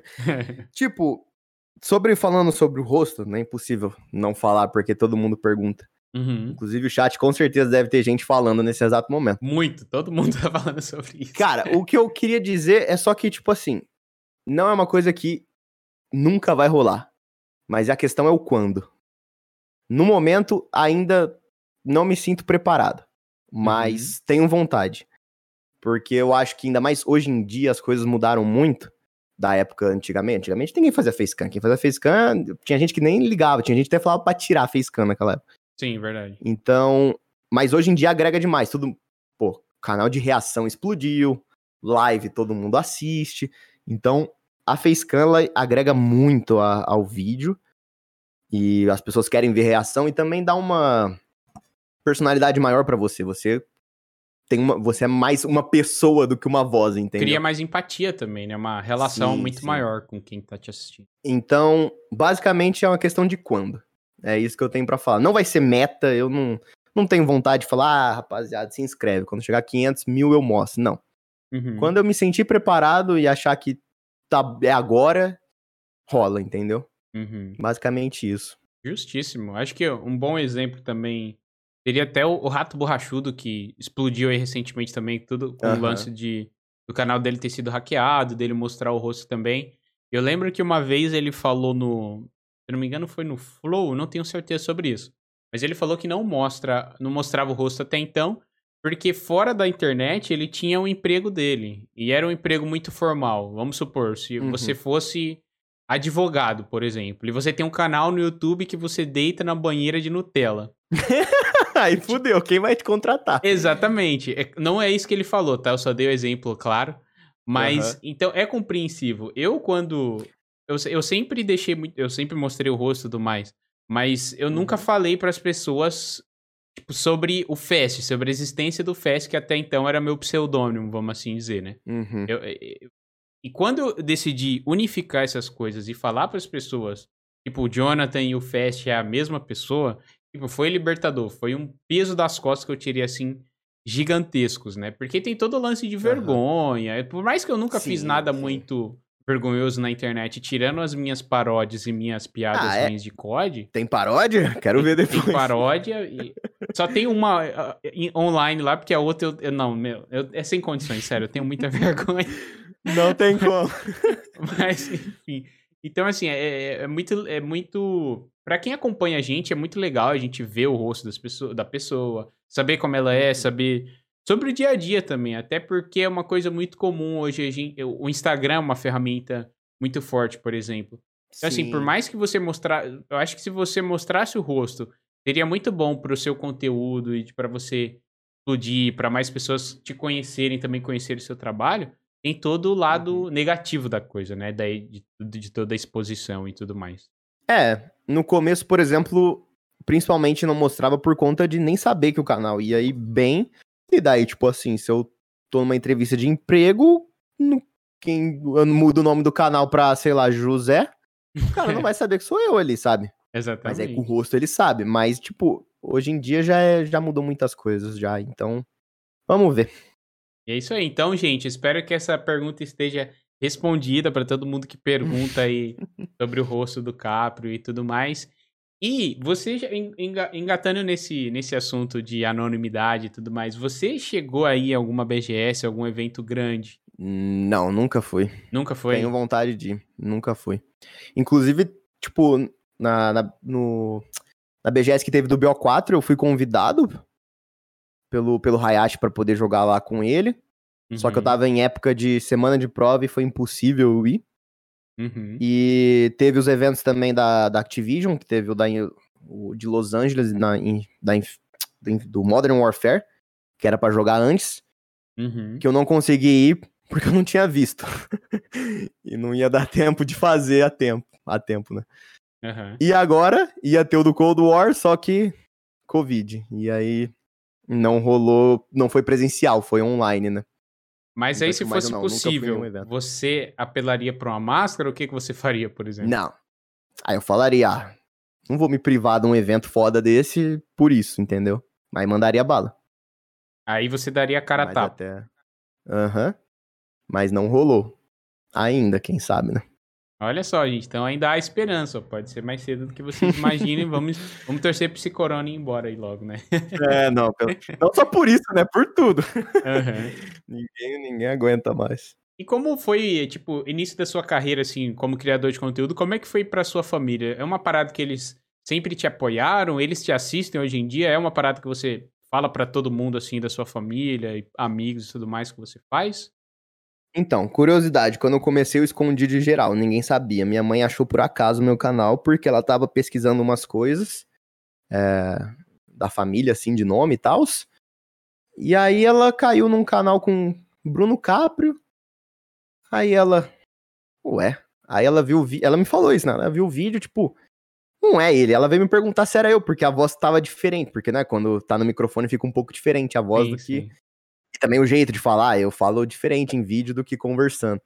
Aham. Então. E aí ela, tipo, eu falei, é, mas eu sempre, eu escondi, ela que achou, entendeu? Aí depois que ela achou, eu expliquei. E aí depois também que começou a monetizar e tal, tem que falar e explicar e contrato, essas coisas, porque senão você começa a aparecer com dinheiro em casa do nada. É, tipo, o acontecendo. que, que vai acontecer? Você tá vendendo E- droga? É, então, tipo, umas coisas dessas, mas não. E aí, tipo, ela sempre achou muito legal, meu pai também achou muito foda. E só que, tipo, eu sempre tive muita vergonha, então eu falei, ó, eu não, não vê na minha frente, pode ver, mas não deixa eu ouvir o que você tá vendo, sabe? Aham. Mas sempre, eles acham muito legal, tipo, é, até entre a- com amigos dele, eles comentam que eu tenho um canal, que eu fui chamado pra não sei qual evento, que eu joguei Uhum. o jogo, e mostram as coisas, então eles têm bastante orgulho, assim, eles curtem bastante, mas eu, mas basicamente não fui eu que cheguei e falei, eu faço isso, foi, descobriram, e aí eu falei, ah, eu faço isso. Justíssimo. Ah, muito legal. Inclusive, até minha É. mãe já, já apareceu na minha live umas vezes, assim, tipo assim, que ela vê eu compartilhando, né? Tipo, no Instagram, essas coisas. Aham. Aí ela, oi filho, tô aqui, eu não sei mexer nisso, mas vim dar oi e tudo mais. Eu fiquei, tipo, sem reação, mano. sabe? Mas a galera Ah, foi, não, é tipo, gratificante super respeitosa. Tipo assim, oi mãe do Fest, oi não sei o quê. Tem gente que, que me segue, que segue ela no Instagram, mano. Então, tipo assim, eu Não, fico, até certo ponto eu fico com medo, porque, mas a galera, tipo, respeita e tudo mais. É, então isso é muito legal, Na cara. internet tem, tem, gente- tem de tudo, assim, mas Uhum. provavelmente essas pessoas que fazem isso são os gente boa da vida, que acompanha e apoia. E gosta da- de mim também, né? Isso é, É, isso é E tá- importante. E é muito gratificante ver, tipo, o apoio dos pais, assim, e tal. É, é uma sensação absurda. Muito, muito boa. Até porque, é, assim, não é todo mundo que tem essa mente aberta, né? Sobre Não. você trabalhar com internet, você fazer vídeos e tal. Até uma parada que eu. Igual meu pai não entende muito o que eu faço até hoje. E ele nem é tão velho, assim. Acho que, se eu não me engano, ele tem 45, 46 anos. É relativamente novo até. Devido à minha, minha idade, né? Que eu tenho 25.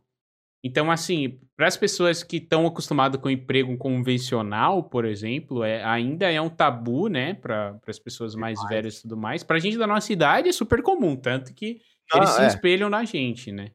Aham.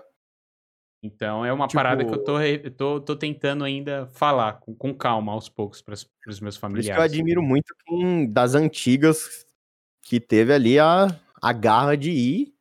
Porque, tipo, hoje em dia é mais fácil, mas ainda não é fácil, né? Esse entendimento, porque hoje explodiu muito. Então, to- se, a- se abre a Globo, você vai ver alguém lá famoso da internet falando alguma programação, tipo, um programa mostrando gente que joga online, por exemplo, faz Uhum. vídeos, produtor de conteúdo. Mas antigamente era totalmente. ninguém nem conhecia. Então, se hoje é difícil, imagina antigamente como era. Então, por isso que Com eu admiro certeza. muito quem. Os, os raiz, assim, do, do começo que é difícil, mas é foda. É, que antes não rolava dinheiro, não rolava você receber uma placa de Aham. vídeo de última geração em casa por causa da sua criação de conteúdo, você ganhar um videogame de última geração. Era tudo por amor, né, mano? Aham. realmente é muito complicado. Falando nisso, qual que é a sua idade e de que cidade você nasceu e você mora e tudo mais? Não sei se você pode ou quer falar sobre isso. Eu tenho mais que 23, menos que 25. A e idade- de cidade, essas coisas, eu não falo. Essa parada é mais privacidade mesmo. Justo, Eu não- não- justíssimo. Nunca comentei e, por enquanto, não pretendo também comentar. Eu, Mas a eu é- chutaria São Paulo. Eu não sei, mas eu chutaria São Paulo. Não sei. Um dia, quem sabe, sabe, a gente manja. Justíssimo, Talvez eu tô justíssimo. fora do país, quem sabe, não tô no Canadá agora. É verdade, é verdade. Pode ser uma possibilidade também. E, Uhum. e você acha que você fez alguma coisa diferente, assim, que deu um boom no seu canal? Tem algum vídeo específico que você considera, assim, mais importante no seu conteúdo? Tem, tem. Pegando a Dark Matter do BO3, que é um vídeo que eu tenho vergonha de ver, mas é inegável que ali foi o estopim. Porque eu fui o primeiro do Brasil no YouTube de pegar a Dark Matter. E foi Aham. ali que o Adolfo me divulgou, inclusive. Que foi onde eu comecei realmente a ter. dar um boom assim. Que eu era amigo. Que eu sou amigo do Adolfo, né? E aí eu peguei a Dark Matter, ele falou: não, eu quero gravar com a camuflagem. Uhum. E aí eu falei, não, vai, mano. E aí ele mandou um salve, falou pra ir no canal. E todo mundo achou, meu Deus do céu, você é viciado demais. Pegou a camuflagem. Eu nem sei quanto tempo foi, mas foi super rápido. E Aham. tanto foi o primeiro do YouTube do Brasil, da Dark Matter. Então, esse vídeo é muito, porque É muito importante, primeiro porque é o vídeo do estopim, segundo que é o vídeo que, porra, uma das coisas que eu mais curto no COD é pegar camuflagem. Eu peguei, como eu comecei no MW3, né? Eu peguei Aham. todas as armas ouro e level máximo, até nas secundárias. No BO2, todas diamante e todas prestígio 2, que dava pra fazer prestígio na arma. Uhum. No Ghost, não peguei. o Ghost não consegui. O Caraca. AW, foi, eu peguei a Royalty lá, né? Que era realeza, se eu não me engano, em português. Aham. O... No caso, o Ghosts eu, não, eu não, não tinha diamante, eu acho. Só tinha o Gold pra arma. Se eu não me engano, não tinha camuflagem secreta É, lá, por isso que eu não tinha. peguei. Acho que o máximo era o Não Gold tinha. mesmo. É, só tinha o Gold. Não, então eu peguei o Gold, mas não cheguei a pegar todas as armas level máximo, mas eu peguei os Gold sim. No, no AW eu peguei, o, tinha o Diamante Realeza. Aí veio AW. Nossa, eu me perdi na conta. BO3. Uhum. Que aí explodiu, que eu peguei. Então, tipo, eu sempre gostei muito de pegar camuflagem. E aí, tanto que o primeiro vídeo que tem público é pegando camuflagem da Executioner, que eu sofri demais e eu queria compartilhar. Então, realmente é um, é um vídeo muito importante. E aí, eu diria que, assim, ele é importante por ser o inicial. E ele desencadeou muita coisa pro meu canal, porque o meu foco, principalmente no início, foi camuflagem. Dica de camuflagem, ostentando camuflagem, que eu criei a série de ostentando.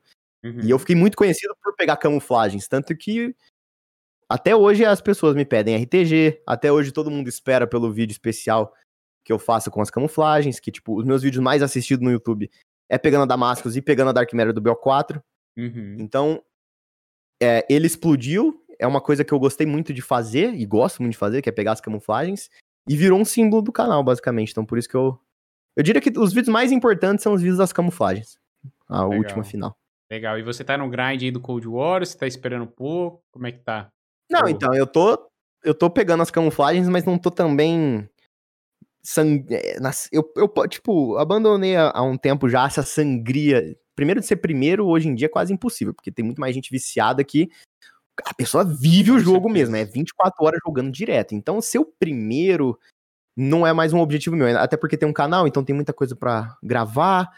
E também a minha sanidade mental é importante. É. E, mas eu tô, tipo assim, como todo código eu vou pegar. E é até bom que tempo. demora mais é sofrer. É, porque, tipo, quanto mais demorar, mais difícil foi. Ou seja, mais tensão a gente libera no vídeo e a reação fica melhor ainda. Mas eu vou Uhum. pegar, tipo, a do Gold War. É que agora eu tô mais focado em pegar os níveis máximos, né? Que teve o XP em dobro. Uhum. E tô, tô pegando as camuflagens de boa, sem muita pressão, assim, também, sem muito me matar pra pegar a camuflagem. É bom que até rende um pouco mais, né? Porque às vezes o que eu sinto, eu nunca fui desses caras de ficar grindando muito, que eu não tenho muita paciência, eu acho que é muito estresse, eu acabo não me divertindo tanto. Mas, entendo.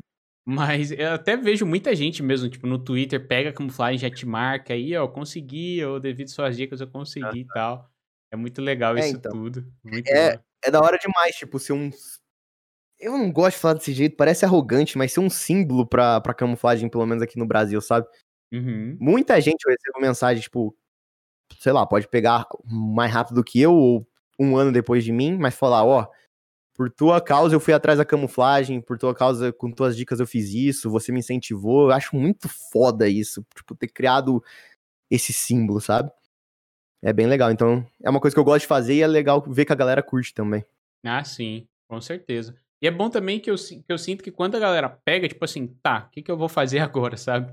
Você fica tanto tempo Uhum. grindando e jogando com armas ru- ruins e tudo mais, que quando você acaba, você quer ostentar e tudo mais. É legal nos primeiros momentos, mas eu acho que depois Depois fica como, né? Tipo, tá, o que, realmente. que eu vou fazer agora no jogo, sabe? não tem mais nada, você zerou o jogo, basicamente. Basicamente. Você zerou o multiplayer, né? E. Pois é. E o que que você. Você é um cara. Você falou agora há pouco que você quer viver um dia após o outro e tudo mais. Mas você tem Uhum. uma meta, assim, alguma coisa que você almeja, assim, para os próximos anos da sua vida profissional? Cara, essa pergunta. Mas a vida profissional você diz YouTube ou. No geral, no geral. Como você se se imagina o que é estar daqui a cinco anos, por exemplo?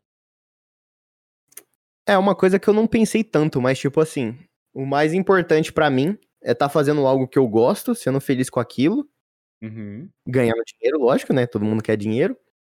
E talvez ter a oportunidade de morar fora do país também, que sempre foi um sonho meu. É, buscar um lugar, por exemplo, no Canadá, que eu acho muito foda. Eu vejo o Edu, eu vejo o funk. É um país assim muito. O funk não tá no Canadá. Eu não lembro agora se ele tá no Canadá. Mas. O funk tá, tipo... o funk tá. O funk e o Edu são de lá. Leon, o Nilce também. Uh -huh. É, então, eu, eu não diria que eu, eu não tenho. A minha meta, principalmente, é isso que eu te falei, sabe?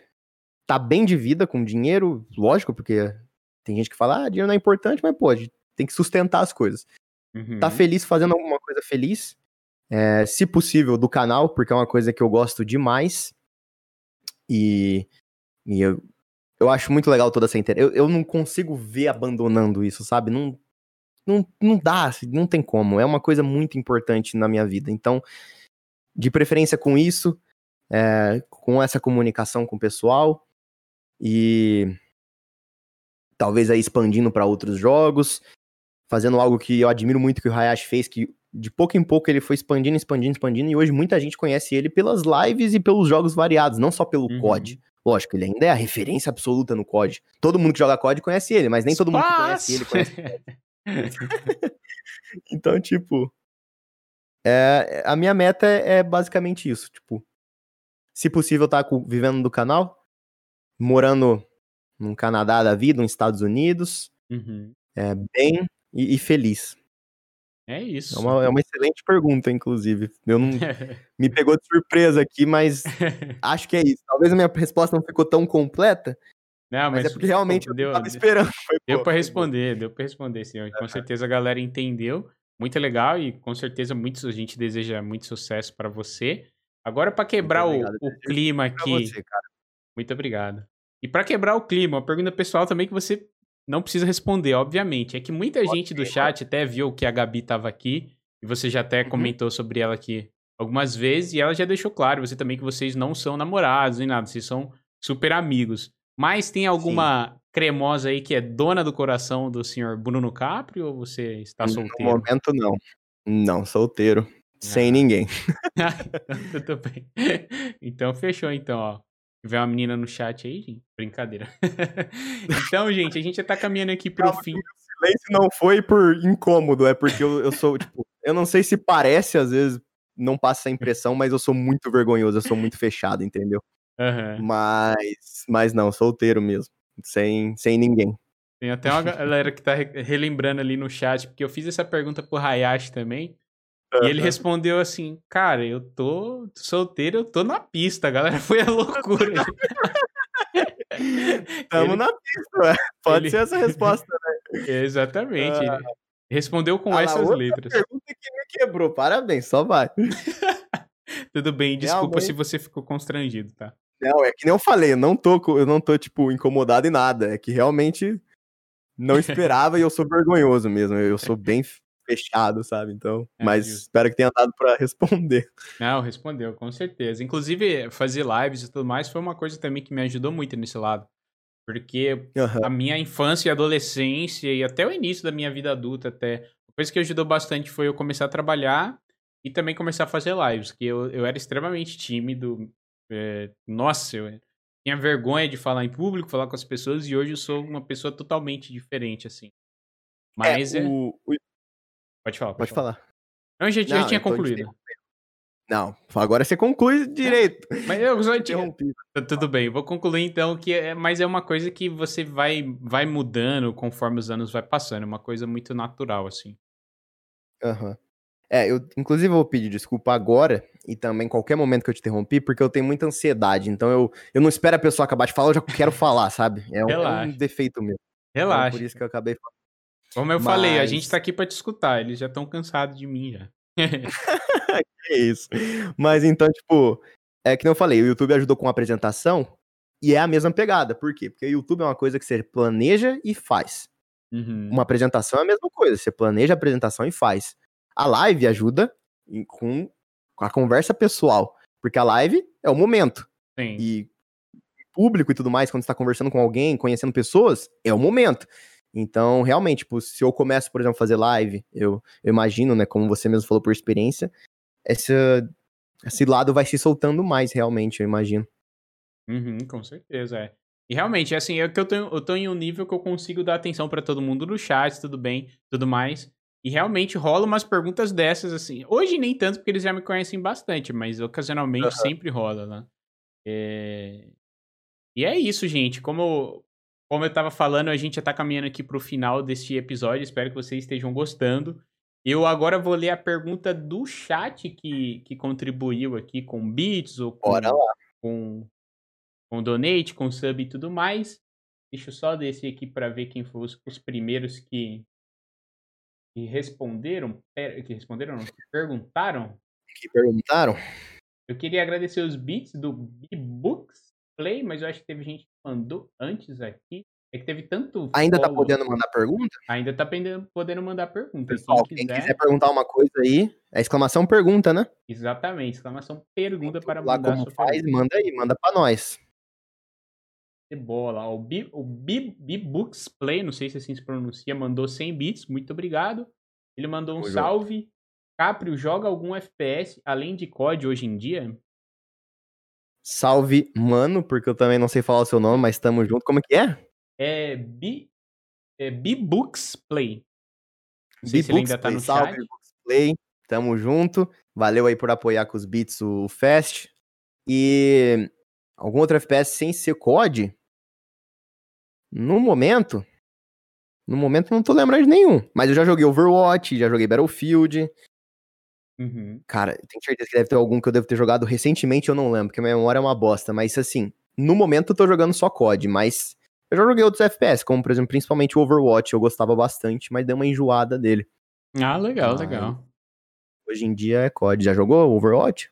Cara, eu já vi vídeos, mas eu nunca joguei. Ele tem um estilo assim que me agrada, tipo, ser cartunesco e tudo mais. Uhum. Mas eu te, é um jogo que eu tive preguiça de, de aprender, sabe? Eu tenho muito disso, tipo, muita gente me cobra, ah, joga R6, joga CS e tudo mais.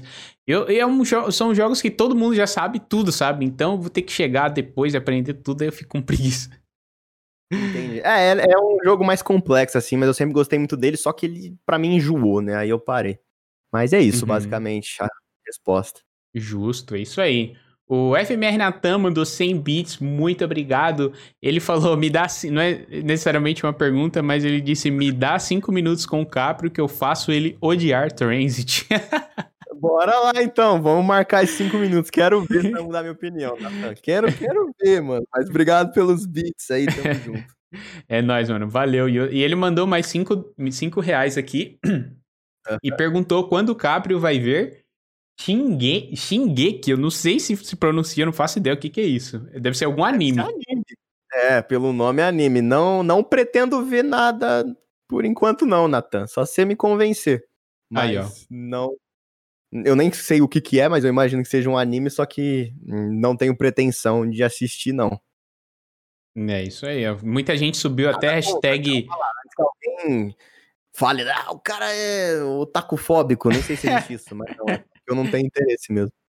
Justo, justo. Não, teve uma galera que subiu. Na hora que ele perguntou isso, eu tava olhando o chat e tinha uma galera falando: não, o Capri é o taco, o Capri é o taco. Cara, eu já assisti muita, tipo, antigamente, assim, mas hoje em dia, nada, nada, nada, nada. Já assisti, por exemplo, Death Note da vida e tal, mas uhum. é, hoje em dia não, não acompanho mais nada, não. Inclusive, é muito bom esse anime. Eu também não sou. sou eu, eu sou do cara que assistiu, tipo assim, Dragon Ball de anime só, ah, é? sabe? é, Dragon Ball. Death Note é bem legal, porque é bem pensado, assim. Uhum. Por mais que eu acho que o final é meio. Ah, é para mim quando aquilo acontece. Isso, exatamente. Exatamente. O que me fez assistir também foi a quantidade pequena de episódios, porque geralmente anime tem um bilhão de episódios. Todo, muita gente fala, tipo, ah, Fest, assiste Naruto. Uhum. É, e eu não assisto por causa disso. É, se bem que assim, os episódios são 20 minutinhos, mas ainda assim é muita coisa. Uhum. É, muita. E tem o Boruto, tem o Naruto, tem o vô do Naruto, e lá eu falar, ah, não, não dá, não dá. E fora os fillers ainda, né? Exato, os fillers ocupando tudo. pois é. O Samu Hunter 115 mandou uns beats aqui também. B, é, como é que é? Agora o Capri não é mais BRCP, agora ele é sapo. É verdade isso, senhor Capri? Pera, eu, eu, eu brisei um pouco, desculpa. não tem problema. Ele falou assim: ó, o Capra agora não é mais BRCP. Agora ele é sapo. Acho que ele tá se referindo a clan tag que você usa no ah, COD. sapo? Ah, é porque, tipo, o sapo eu criei com a. Com a Bibi, com a Gabs, né? A gente tava, tipo, jogando, pensando na Clanteg. Ela ama sapo. Uhum. E daí, tipo, a gente se diverte com isso. E, e ela tá criando a comunidade dela também. E tudo mais. Eu tô curtindo usar. Mas, tipo, quem usa BRCP eu, rec- eu reconheço. E quem usa o sapo também reconheço. Que é mais da parte dela, entendeu? É que eu gosto de usar também porque eu achei muito divertido. Eu, eu gosto demais também. Então. Por isso que eu. Não é que assim eu falei, BRCP não existe mais, mas é que eu gosto de usar o sapo. É divertido e a gente dá muita risada, a gente faz um monte de coisa relacionada com, com sapo, de, de brincadeiras e, e vídeos que a gente ri e tal. Então eu uso também, porque eu gosto demais, mas não é quer dizer que eu não existe mais BRCP, mas sapo é melhor que BRCP, isso é verdade. é isso aí, gente. Então ele não abandonou, tá bom? O Natan, o- quem mandou foi o Sa Samu Hunter 115. Samu Hunter. Obrigado pelo apoio, mano. Tamo junto. É nóis, obrigado pelos bits também. O Natan mandou mais um donate aqui de 9,35. Muito obrigado, meu querido. Caprio, vamos na BGS esse ano? Na verdade, ele mandou, vamos na BGS esse ano, de Caprio. vamos ver, vamos ver como vai ser, né? Tipo, essa crise, do, essa doença desgraçada, cara. Não, Pandemônio. É, então. Mas se rolar, tem bastante chance de eu ir. Vamos ver como vai ser e a gente faz Hype. aí um. Vai ser, vai ser da hora, vai ser da hora. Vai ser massa, é isso aí. O Josuka mandou 100 bits. Minha pergunta pro DiCaprio é se ele já pensou ou ele pensa em fazer conteúdo de outros jogos sem ser COD. Pede beijo pro Josuka. Um beijo pro Josuka, tamo junto, obrigado pelo apoio. Penso e, e, tipo, a gente chegou a comentar isso antes, mas só complementando, tipo, eu penso sim, porque como eu falei, eu jogo outros jogos e às vezes sair só do comodismo é bom arriscar e também porque é bom pra saúde também, não só jogar COD, COD, COD. Uhum. Mas eu acho que a, a melhor maneira de introduzir novos jogos seria por live. E daí ter um canal que posta os jogos a partir da live. Porque até mesmo eu acho que hoje em dia, pra jogo de história e tudo mais, lógico, tem de tudo no YouTube. Logicamente tem gente que só faz vídeo pro YouTube de jogo de história e vai muito bem. Mas eu acho que live é um ambiente muito mais propício pra esses tipos de jogos, assim. Uhum. Porque você tá jogando, reagindo, as pessoas vendo, e é bem legal, é bem interessante. E, é, tipo, melhora ainda mais a experiência. Por exemplo, você tá jogando, um cara manda um donate com uma piada de algo que você, jogando, você nem percebeu, mas o chat Uhum. também faz parte. Então, acho que a melhor maneira, se eu quisesse trazer jogos diferentes, seria por live, e daí ter um canal que postava essas lives, não direto, vou gravar agora jogando The Last of Us, sabe? Justo, justo, Então, acho. Até um é formato legal mesmo, realmente. Aham, Faz total sentido. Então, muito obrigado, Josuka, pelos beats, seu lindo. é nóis. O Vika mandou 100 bits também. Fala Caprio, tirando o grind pra liberar a Dark Matter barra Damasco, você já teve algum interesse em jogar de sniper ou fazer parte desta comunidade? Eita, perguntinha polêmica, hein? Bora. Primeira coisa, como que é o nome? Eu sempre esqueço. Minha memória é ruim, não é porque eu não tô prestando atenção, só avisando. É o Vika. Qual que é o nome? Vika, muito obrigado pelos beats, tamo junto. E eu amava Sniper e da Quickscope e tudo mais no MW3. É... Era o taradinho dos Quickscope. Queria um dia aprender trickshot e tudo. Só que, como eu fui cada vez mais indo pro lado da SMG da vida, de rushar e matar os caras com SMG e shotgun, eu comecei a pegar raiva de morrer pra sniper. Porque, mano, quickscope é uma parada que não é fácil fazer, com certeza. Mas quando o cara manja, ele é chato pra caralho, velho. É um inferno jogar contra gente que sabe dar quickscope, porque você não tem reação. É um tiro, acabou, tá ligado? Lógico que pra você chegar nesse nível, você precisa jogar muito, você precisa treinar, você precisa ir bem. Nem toda Aham. partida você vai dar quick e tudo mais, é lógico. Mas assim, né, COD a gente chora pra tudo. Isso, jogador de verdade. COD não chorando não é jogador de COD, ele tá jogando errado. E qualquer verdade. arma que mata com um tiro é irritante. Aí você junta isso de morrer com um tiro pra uma sniper, onde, se você for ver na realidade, lógico que COD não tem nada de realidade, Uhum. ele. Ele é uma arma, tipo. é, pesada. Aí você fala, como que um cara mira mais rápido que eu de SMG? Essa é a minha reação quando eu morro, sabe? Uhum. Mas é, muita gente confunde às vezes, porque é, isso é uma coisa. Eu vou. Nossa, eu vou desviar muito da conversa, pode? Só vai, só vai. problema. Fica à vontade, não. Temos tempo, é porque- todo mundo aqui. É porque eu falei, antes da gente começar, eu falei, eu falo demais. Mas. Tipo assim, é, muita gente, quando eu faço os vídeos e choro, tipo, nossa, o cara campeando um poste. Aí o cara comenta, esse capra só chora, não sei o que, mas, mano, é difícil você não reclamar quando você morre. Mesmo que o cara não tava camperando, ele só passou ali um momento. Uhum. A gente, é a natureza do humano reclamar, entendeu? Eu tento evitar o máximo possível pro vídeo não ficar chato, mas não é porque eu tô reclamando de um cara camperando que eu simplesmente falo, esse cara é um lixo, ele tá jogando desse jeito que eu tô falando e eu só morri por conta disso. Uhum. Não é isso, é só que eu reclamei, e aí passa. É a mesma coisa do sniper. Quando eu morrer pra um cara de quickscope, eu vou chorar, vou falar, nossa, esse cara puxando mira super rápido, o sniper é roubado demais. Só que se eu pegar uma sniper, eu vou tomar no cu porque eu sou horrível. O cara ali jogou bem. Só que eu não vou falar na hora, o cara jogou bem, eu vou, eu vou tá puto. Então, tipo, quando eu xingo que eu tomo quickscope ou qualquer outra situação, eu não, eu não tô xingando de verdade, é só o choro ali no momento. Então, Justo. resumindo, já joguei de sniper, já amei, hoje em dia não tem interesse, e eu passo raiva quando eu morro pra sniper, e é isso.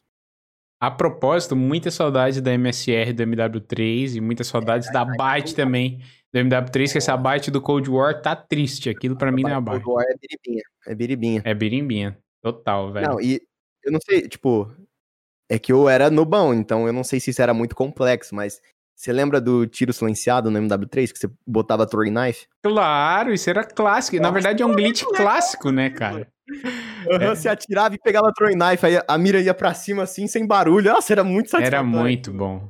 Era muito bom. Era E no legal. BO2 você conseguia fazer isso com qualquer equipamento, se eu não me engano. Então os caras faziam uns trick shots silenciado e ficava Aham. bonito demais o tiro com silence shot com a com pau de choque. Nossa, era muito da hora, velho. Saudades. Grande pau de choque, Um que ódio. grande. É, Balsimberry e pau de que no choque. BO2 que Começou meu ódio por sniper, porque no BO2 era. Vamos lá, vamos concordar. Sim. Sniper no BO2 era fácil. Era. Realmente. Ainda mais porque o Arma Assist também era muito forte naquele jogo. Nessa É. época eu jogava no controle. Tanto que o Doubles tá aí no chat vai me lembrar do dia que a DSR foi nerfada. Que foi um dia muito triste, porque. E aí depois nerfaram a balista também. E, e ainda assim ficou forte do mesmo jeito. Era, era muito. Ficou pior, obviamente, mas realmente ainda era muito forte, mano. Era muito, muito forte. Cara, tipo, isso é uma coisa que às vezes balancear jogo é, é bom e ruim. É legal pela saúde do jogo, mas tem, tem certas decisões que eles tomam que estragam a diversão, sabe? Então, é muito foda achar um balanceamento disso. Tipo, a gente reclama e fala, nossa, os caras não sabem balancear o jogo. Mas também a gente é tudo insatisfeito. Se os caras nerfam muito, vai ter gente reclamando. Se os caras não Uhum. nerfam nada, vai ter gente reclamando. Então, é foda. Imagina tá na cabeça deles. Eles veem, tipo, por exemplo, a DSR, todo mundo usando, todo mundo se divertindo, super roubada. Ah, vamos nerfar. E aí vai ter um monte de gente xingando ele, ameaçando de morte. Daí, tipo, é 880. Essa parte de balanceamento de COD é uma coisa muito difícil. Então, Realmente. é, por exemplo, o início do MW com a M4 e a 725. Aquilo lá, Nossa. estúpido. Só que daí, é, eles, tipo, também não podem destruir a 725. Hoje em Uhum. dia eu não sei como ela tá. Não lembro mais se ela tá roubada, mas eu nunca mais vi ninguém usando essa arma, sabe? Não, porque outras depois surgiram outras mais fortes, né? Tipo, eu disse, na verdade, ela sempre foi. A, a arma, ela, ela começa a ser OP quando as pessoas des- descobrem ela e começam a usar umas paradas que faz ela ficar OP, tipo a munição lá de fogo e tudo mais. Então descobriram a Orange. A Orange era daquele jeito desde o início do jogo. Aí surgiu o Warzone, aí começaram a usar no Warzone e ficou aquele inferno de shotgun pra todo lado, sabe? Não, e uma arma que nunca nerfaram, eu tenho um ódio. Quem conhece meu canal conhece. Que é a porcaria da Brett. Eu não entendo como não nerfar essa shotgun nunca, na vida inteira. E o pior é que eu não sei se você tá. Tipo, você, jogar, você joga no PC há quanto tempo? Joga no PC Eu- tem um ano e meio, mais eu ou menos. Você jogava no controle, não joga mais, aí eu supus isso. Você joga Isso, no PC isso. agora. É. Eu, eu vendi meu Xbox One em 2018. Aí eu. Uhum. É, tem um ano e meio mais ou menos que eu jogo no PC. Eu Entendi. migrei. Então, no, no console, então você deve saber que existe Uhum. É, eu não sei o que que é, porque eu nunca fui atrás de ver, mas existe uns glitch que o controle atira mais rápido, assim. Ah, era o, famoso controle turbo. Não, então, época- tem um controle turbo, mas tem um outro que era um glitch que a arma, tipo, ele troca, era bugado, ele não, não é que os tiros saíam, mas ele bugava o fire rate da arma, ele ficava trocando a arma, assim.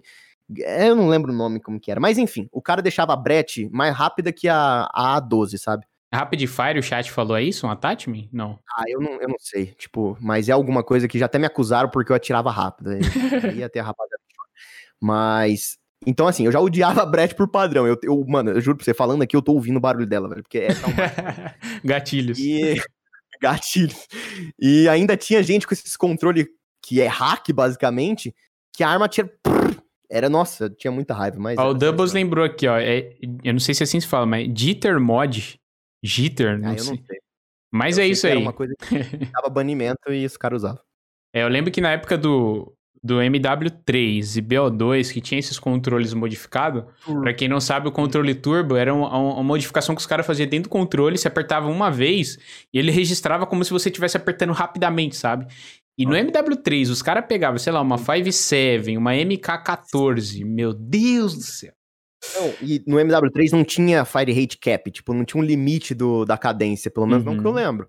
Quanto mais não, você atirava rápido, mais rápido ia. Então essas armas ficavam automáticas, era estúpido demais. Era muito forte, você não conseguia clicar. E tinha outras combinações também, tipo, Type 95 com Rapid Fire. Meu Deus. Era. Era muito, muito forte, velho. Mas seguindo aqui, o Natan mandou mais uma donate aqui. Muito God. Muito obrigado, meu querido. Tirou o escorpião do bolso. Donate pra mim também, Natan. Ele falou: aposto mil bits que você gosta de Shingeki, Caprio. Eu acho que eu tô falando errado. de novo? Que de que novo. É isso? Eu não sei nem o que, que é, Natan. O que, que é isso, sei, Eu não gosto. Eu tô com medo de ser é. algum, algum anime mais 18, mas eu acho que não é. Aí fodeu. E a gente, a gente falando aqui suave. É, então, tô com medo de estar tá me complicando, porque a galera gosta de trollar, né? E às vezes uhum. eles, eles me mandaram um dia desses aí, ah, Fest, você gosta de, um, de, um, de assistir tal coisa que é tipo hentai, eu nem sabia, e eu li isso em voz alta. Aí todo mundo começou a me zoar, eu falei, gente, mas eu nem sei o que, que é isso. Como é que eu vou saber se eu gosto ou não? Ai, é, cara. Mas é, já vimos que o Natan é fã de, desse negócio, desse anime, pelo jeito, porque já foi o que a terceira do É, então, e ele tá nessa. Então, vou até dar uma pesquisada depois, mas ele garantiu que não é, que não é nada mais 18. Então, tá tranquilo, tá tranquilo. Então tá tranquilo, estamos safe. O Sam Hunter mandou mais 21 bits. Muito obrigado, meu querido amigo. E eu acho que é isso de pergunta, gente. É, é isso mesmo. Obrigado a todo mundo que mandou. Tamo junto, rapaziada. Exatamente. Muito obrigado a todo mundo que mandou, gente. Então é isso. Mais uma vez, acho que eu não agradeci ainda, mas eu queria agradecer demais o Caprio por ele ter aceitado esse convite. Foi legal demais. Eu espero também que o chat tenha tenha gostado desse papo e convidar vocês também para quem não que não conhece esse podcast, eu já tive diversos convidados que com certeza vocês conhecem, que eu bati um papo muito legal, Doubles, o Derek, o Stolen, o próprio Hayashi também. E tem muitos outros episódios também que a gente fala sobre muita coisa interessante aí sobre a cultura pop e tudo mais. E eu passo a bola agora pro Caprio para ele se despedir de vocês também. Mais uma vez, Caprio, muito obrigado. Foi muito legal o papo aqui, cara. Imagina, eu queria agradecer pelo convite. Eu eu, tipo, nunca tinha participado, como falei, de um podcast, eu achei muito legal. É, e, tipo, é legal demais receber é, um convite desse jeito, porque, sei lá, tipo, eu não, não sinto que às vezes eu tô num patamar de receber um convite e chegar num, num programa, mas é, é, legal a sensação de ter um reconhecimento assim. Então, muito obrigado mesmo por, por chamar. É nóis. É, eu gostei demais de participar. E pretendo começar a acompanhar. Eu não, eu não sabia, tipo, do, do podcast e tudo mais, eu não tinha visto, mas eu vou começar a ver, vou ver o episódio com, com o pessoal que você gravou. Eu achei muito legal, a dinâmica é muito boa. Muito obrigado, é, cara. Tipo, pedir desculpa pelas interrupções, talvez se eu não conseguir me expressar muito bem algumas coisas, mas é, é porque é tudo muito novo, assim, pra Relaxa. mim. Relaxa. E é como diria Faustão, é, é o Faustão que fala, o Luciano Huck, sei lá, mas quem sabe faz ao vivo e é isso aí, mano. A gente tá aqui. e queria agradecer também todo mundo que tá assistindo, tá apoiando, que veio por mim aí apoiar o Fest, e também a galera que talvez que, que tá no chat pelo Fest e não me conhece. É, obrigado também pelo apoio, todo mundo que mandou os beats. É isso e, aí. E tipo, eu sempre agradeço muito é, o, tudo essas paradas de de marcas do canal e tal, porque realmente é tipo, quem assiste a gente é quem, quem incentiva, quem apoia quem faz você querer continuar sempre, né? É uma parada muito, muito foda isso. Então, muito obrigado a todo mundo que acompanha e apoia aí o meu trampo. Com certeza. E é isso. Show de bola. Eu tinha pra agradecer. Obrigado mesmo pelas palavras. E eu quero pedir desculpa pro Josuka, que eu acabei pulando uma pergunta que ele fez também. Mas uma última pergunta aqui pra gente encerrar. Ele mandou mais 100 bits. Muito obrigado, meu querido. Caprio conhece ou acompanha o competitivo de COD. E se já jogou ou pensou em participar? Beijo pro Mr. Vinícius. Olha só, humilde. Ele doou e mandou beijo pra outra pessoa. Então, COD competitivo nunca gostei muito, porque é muito diferente do Open Lobby e não é uma coisa que me interessa. Tipo assim, quando eu comecei a jogar, eu até assisti um pouco o Made, o Jeff na época jogava, o, o próprio Adolfo jogava no OpZ. Então eu vi um pouco de competitivo sim naquela época, achava legal, até pensava em, nossa, deve ser da hora jogar em time e tal. Mas o meu negócio mesmo é pegar camuflagem, pegar feed, jogar suave, um pub stompzinho ali de vez em quando, uma zoeira pra cá. O competitivo é, uma, é, uma, é um ambiente muito diferente do Open Lobby, muito. As Muito. regras são diferentes, tem coisa banida. Importa muito mais você se posicionar, sendo que eu só jogo no porra louca, eu só vou pra frente e atiro. Tanto que é uma. É um jeito meio burro de jogar, mas é o famoso rush, que você só corre e é isso. Seja o que Deus quiser. Então, eu prefiro muito mais isso, então por isso que eu não me interesso e não tenho pretensão de jogar competitivo, até porque eu não tenho nível pra isso também. Competitivo é um nível muito. As pessoas têm que viver o jogo realmente. Quem, Tem que quem se tá dedicar competitivo bastante. É a mira impecável, movimentação perfeita, sabe todos os pixels do mapa e não é uma coisa que eu tenho vontade. Eu gosto de produzir conteúdo e gosto de jogar é, meio que no foda-se, sem pensar muito, então. Uhum. É Justo, respondida a pergunta, inclusive só complementando aqui o que você falou, que Uhum. até recentemente eu participei do, do campeonato lá de criadores de conteúdo da Activision a convite do Doubles, né? E foi de Search and Destroy e tudo mais. Meu, mas a gente caiu com uns times lá que era sem condições. Os caras tem como, né, parecia, nossa, era outro nível, cara. Não dá. Tipo, é legal o sentimento de competição, mas competir, é, é, entrar no competitivo é viver aquilo. Então, uma vez você participar de um negócio, tipo um evento desse, da hora, uma Uhum. experiência louca. Agora, imagina, todo dia, tipo, não é pra mim, sabe? Eu não, não serviria pra isso. E É. Os caras manjam pra caramba. Cara joga Eu demais. acho, eu acho que só pelo estresse, portanto, que você tem que dedicar, eu também não, não encararia, não. Mas, ó, o senhor Doubles mandou aqui 100 bits também. Muito obrigado, meu querido. Capro, cadê o MW3 Spec Ops episódio 3?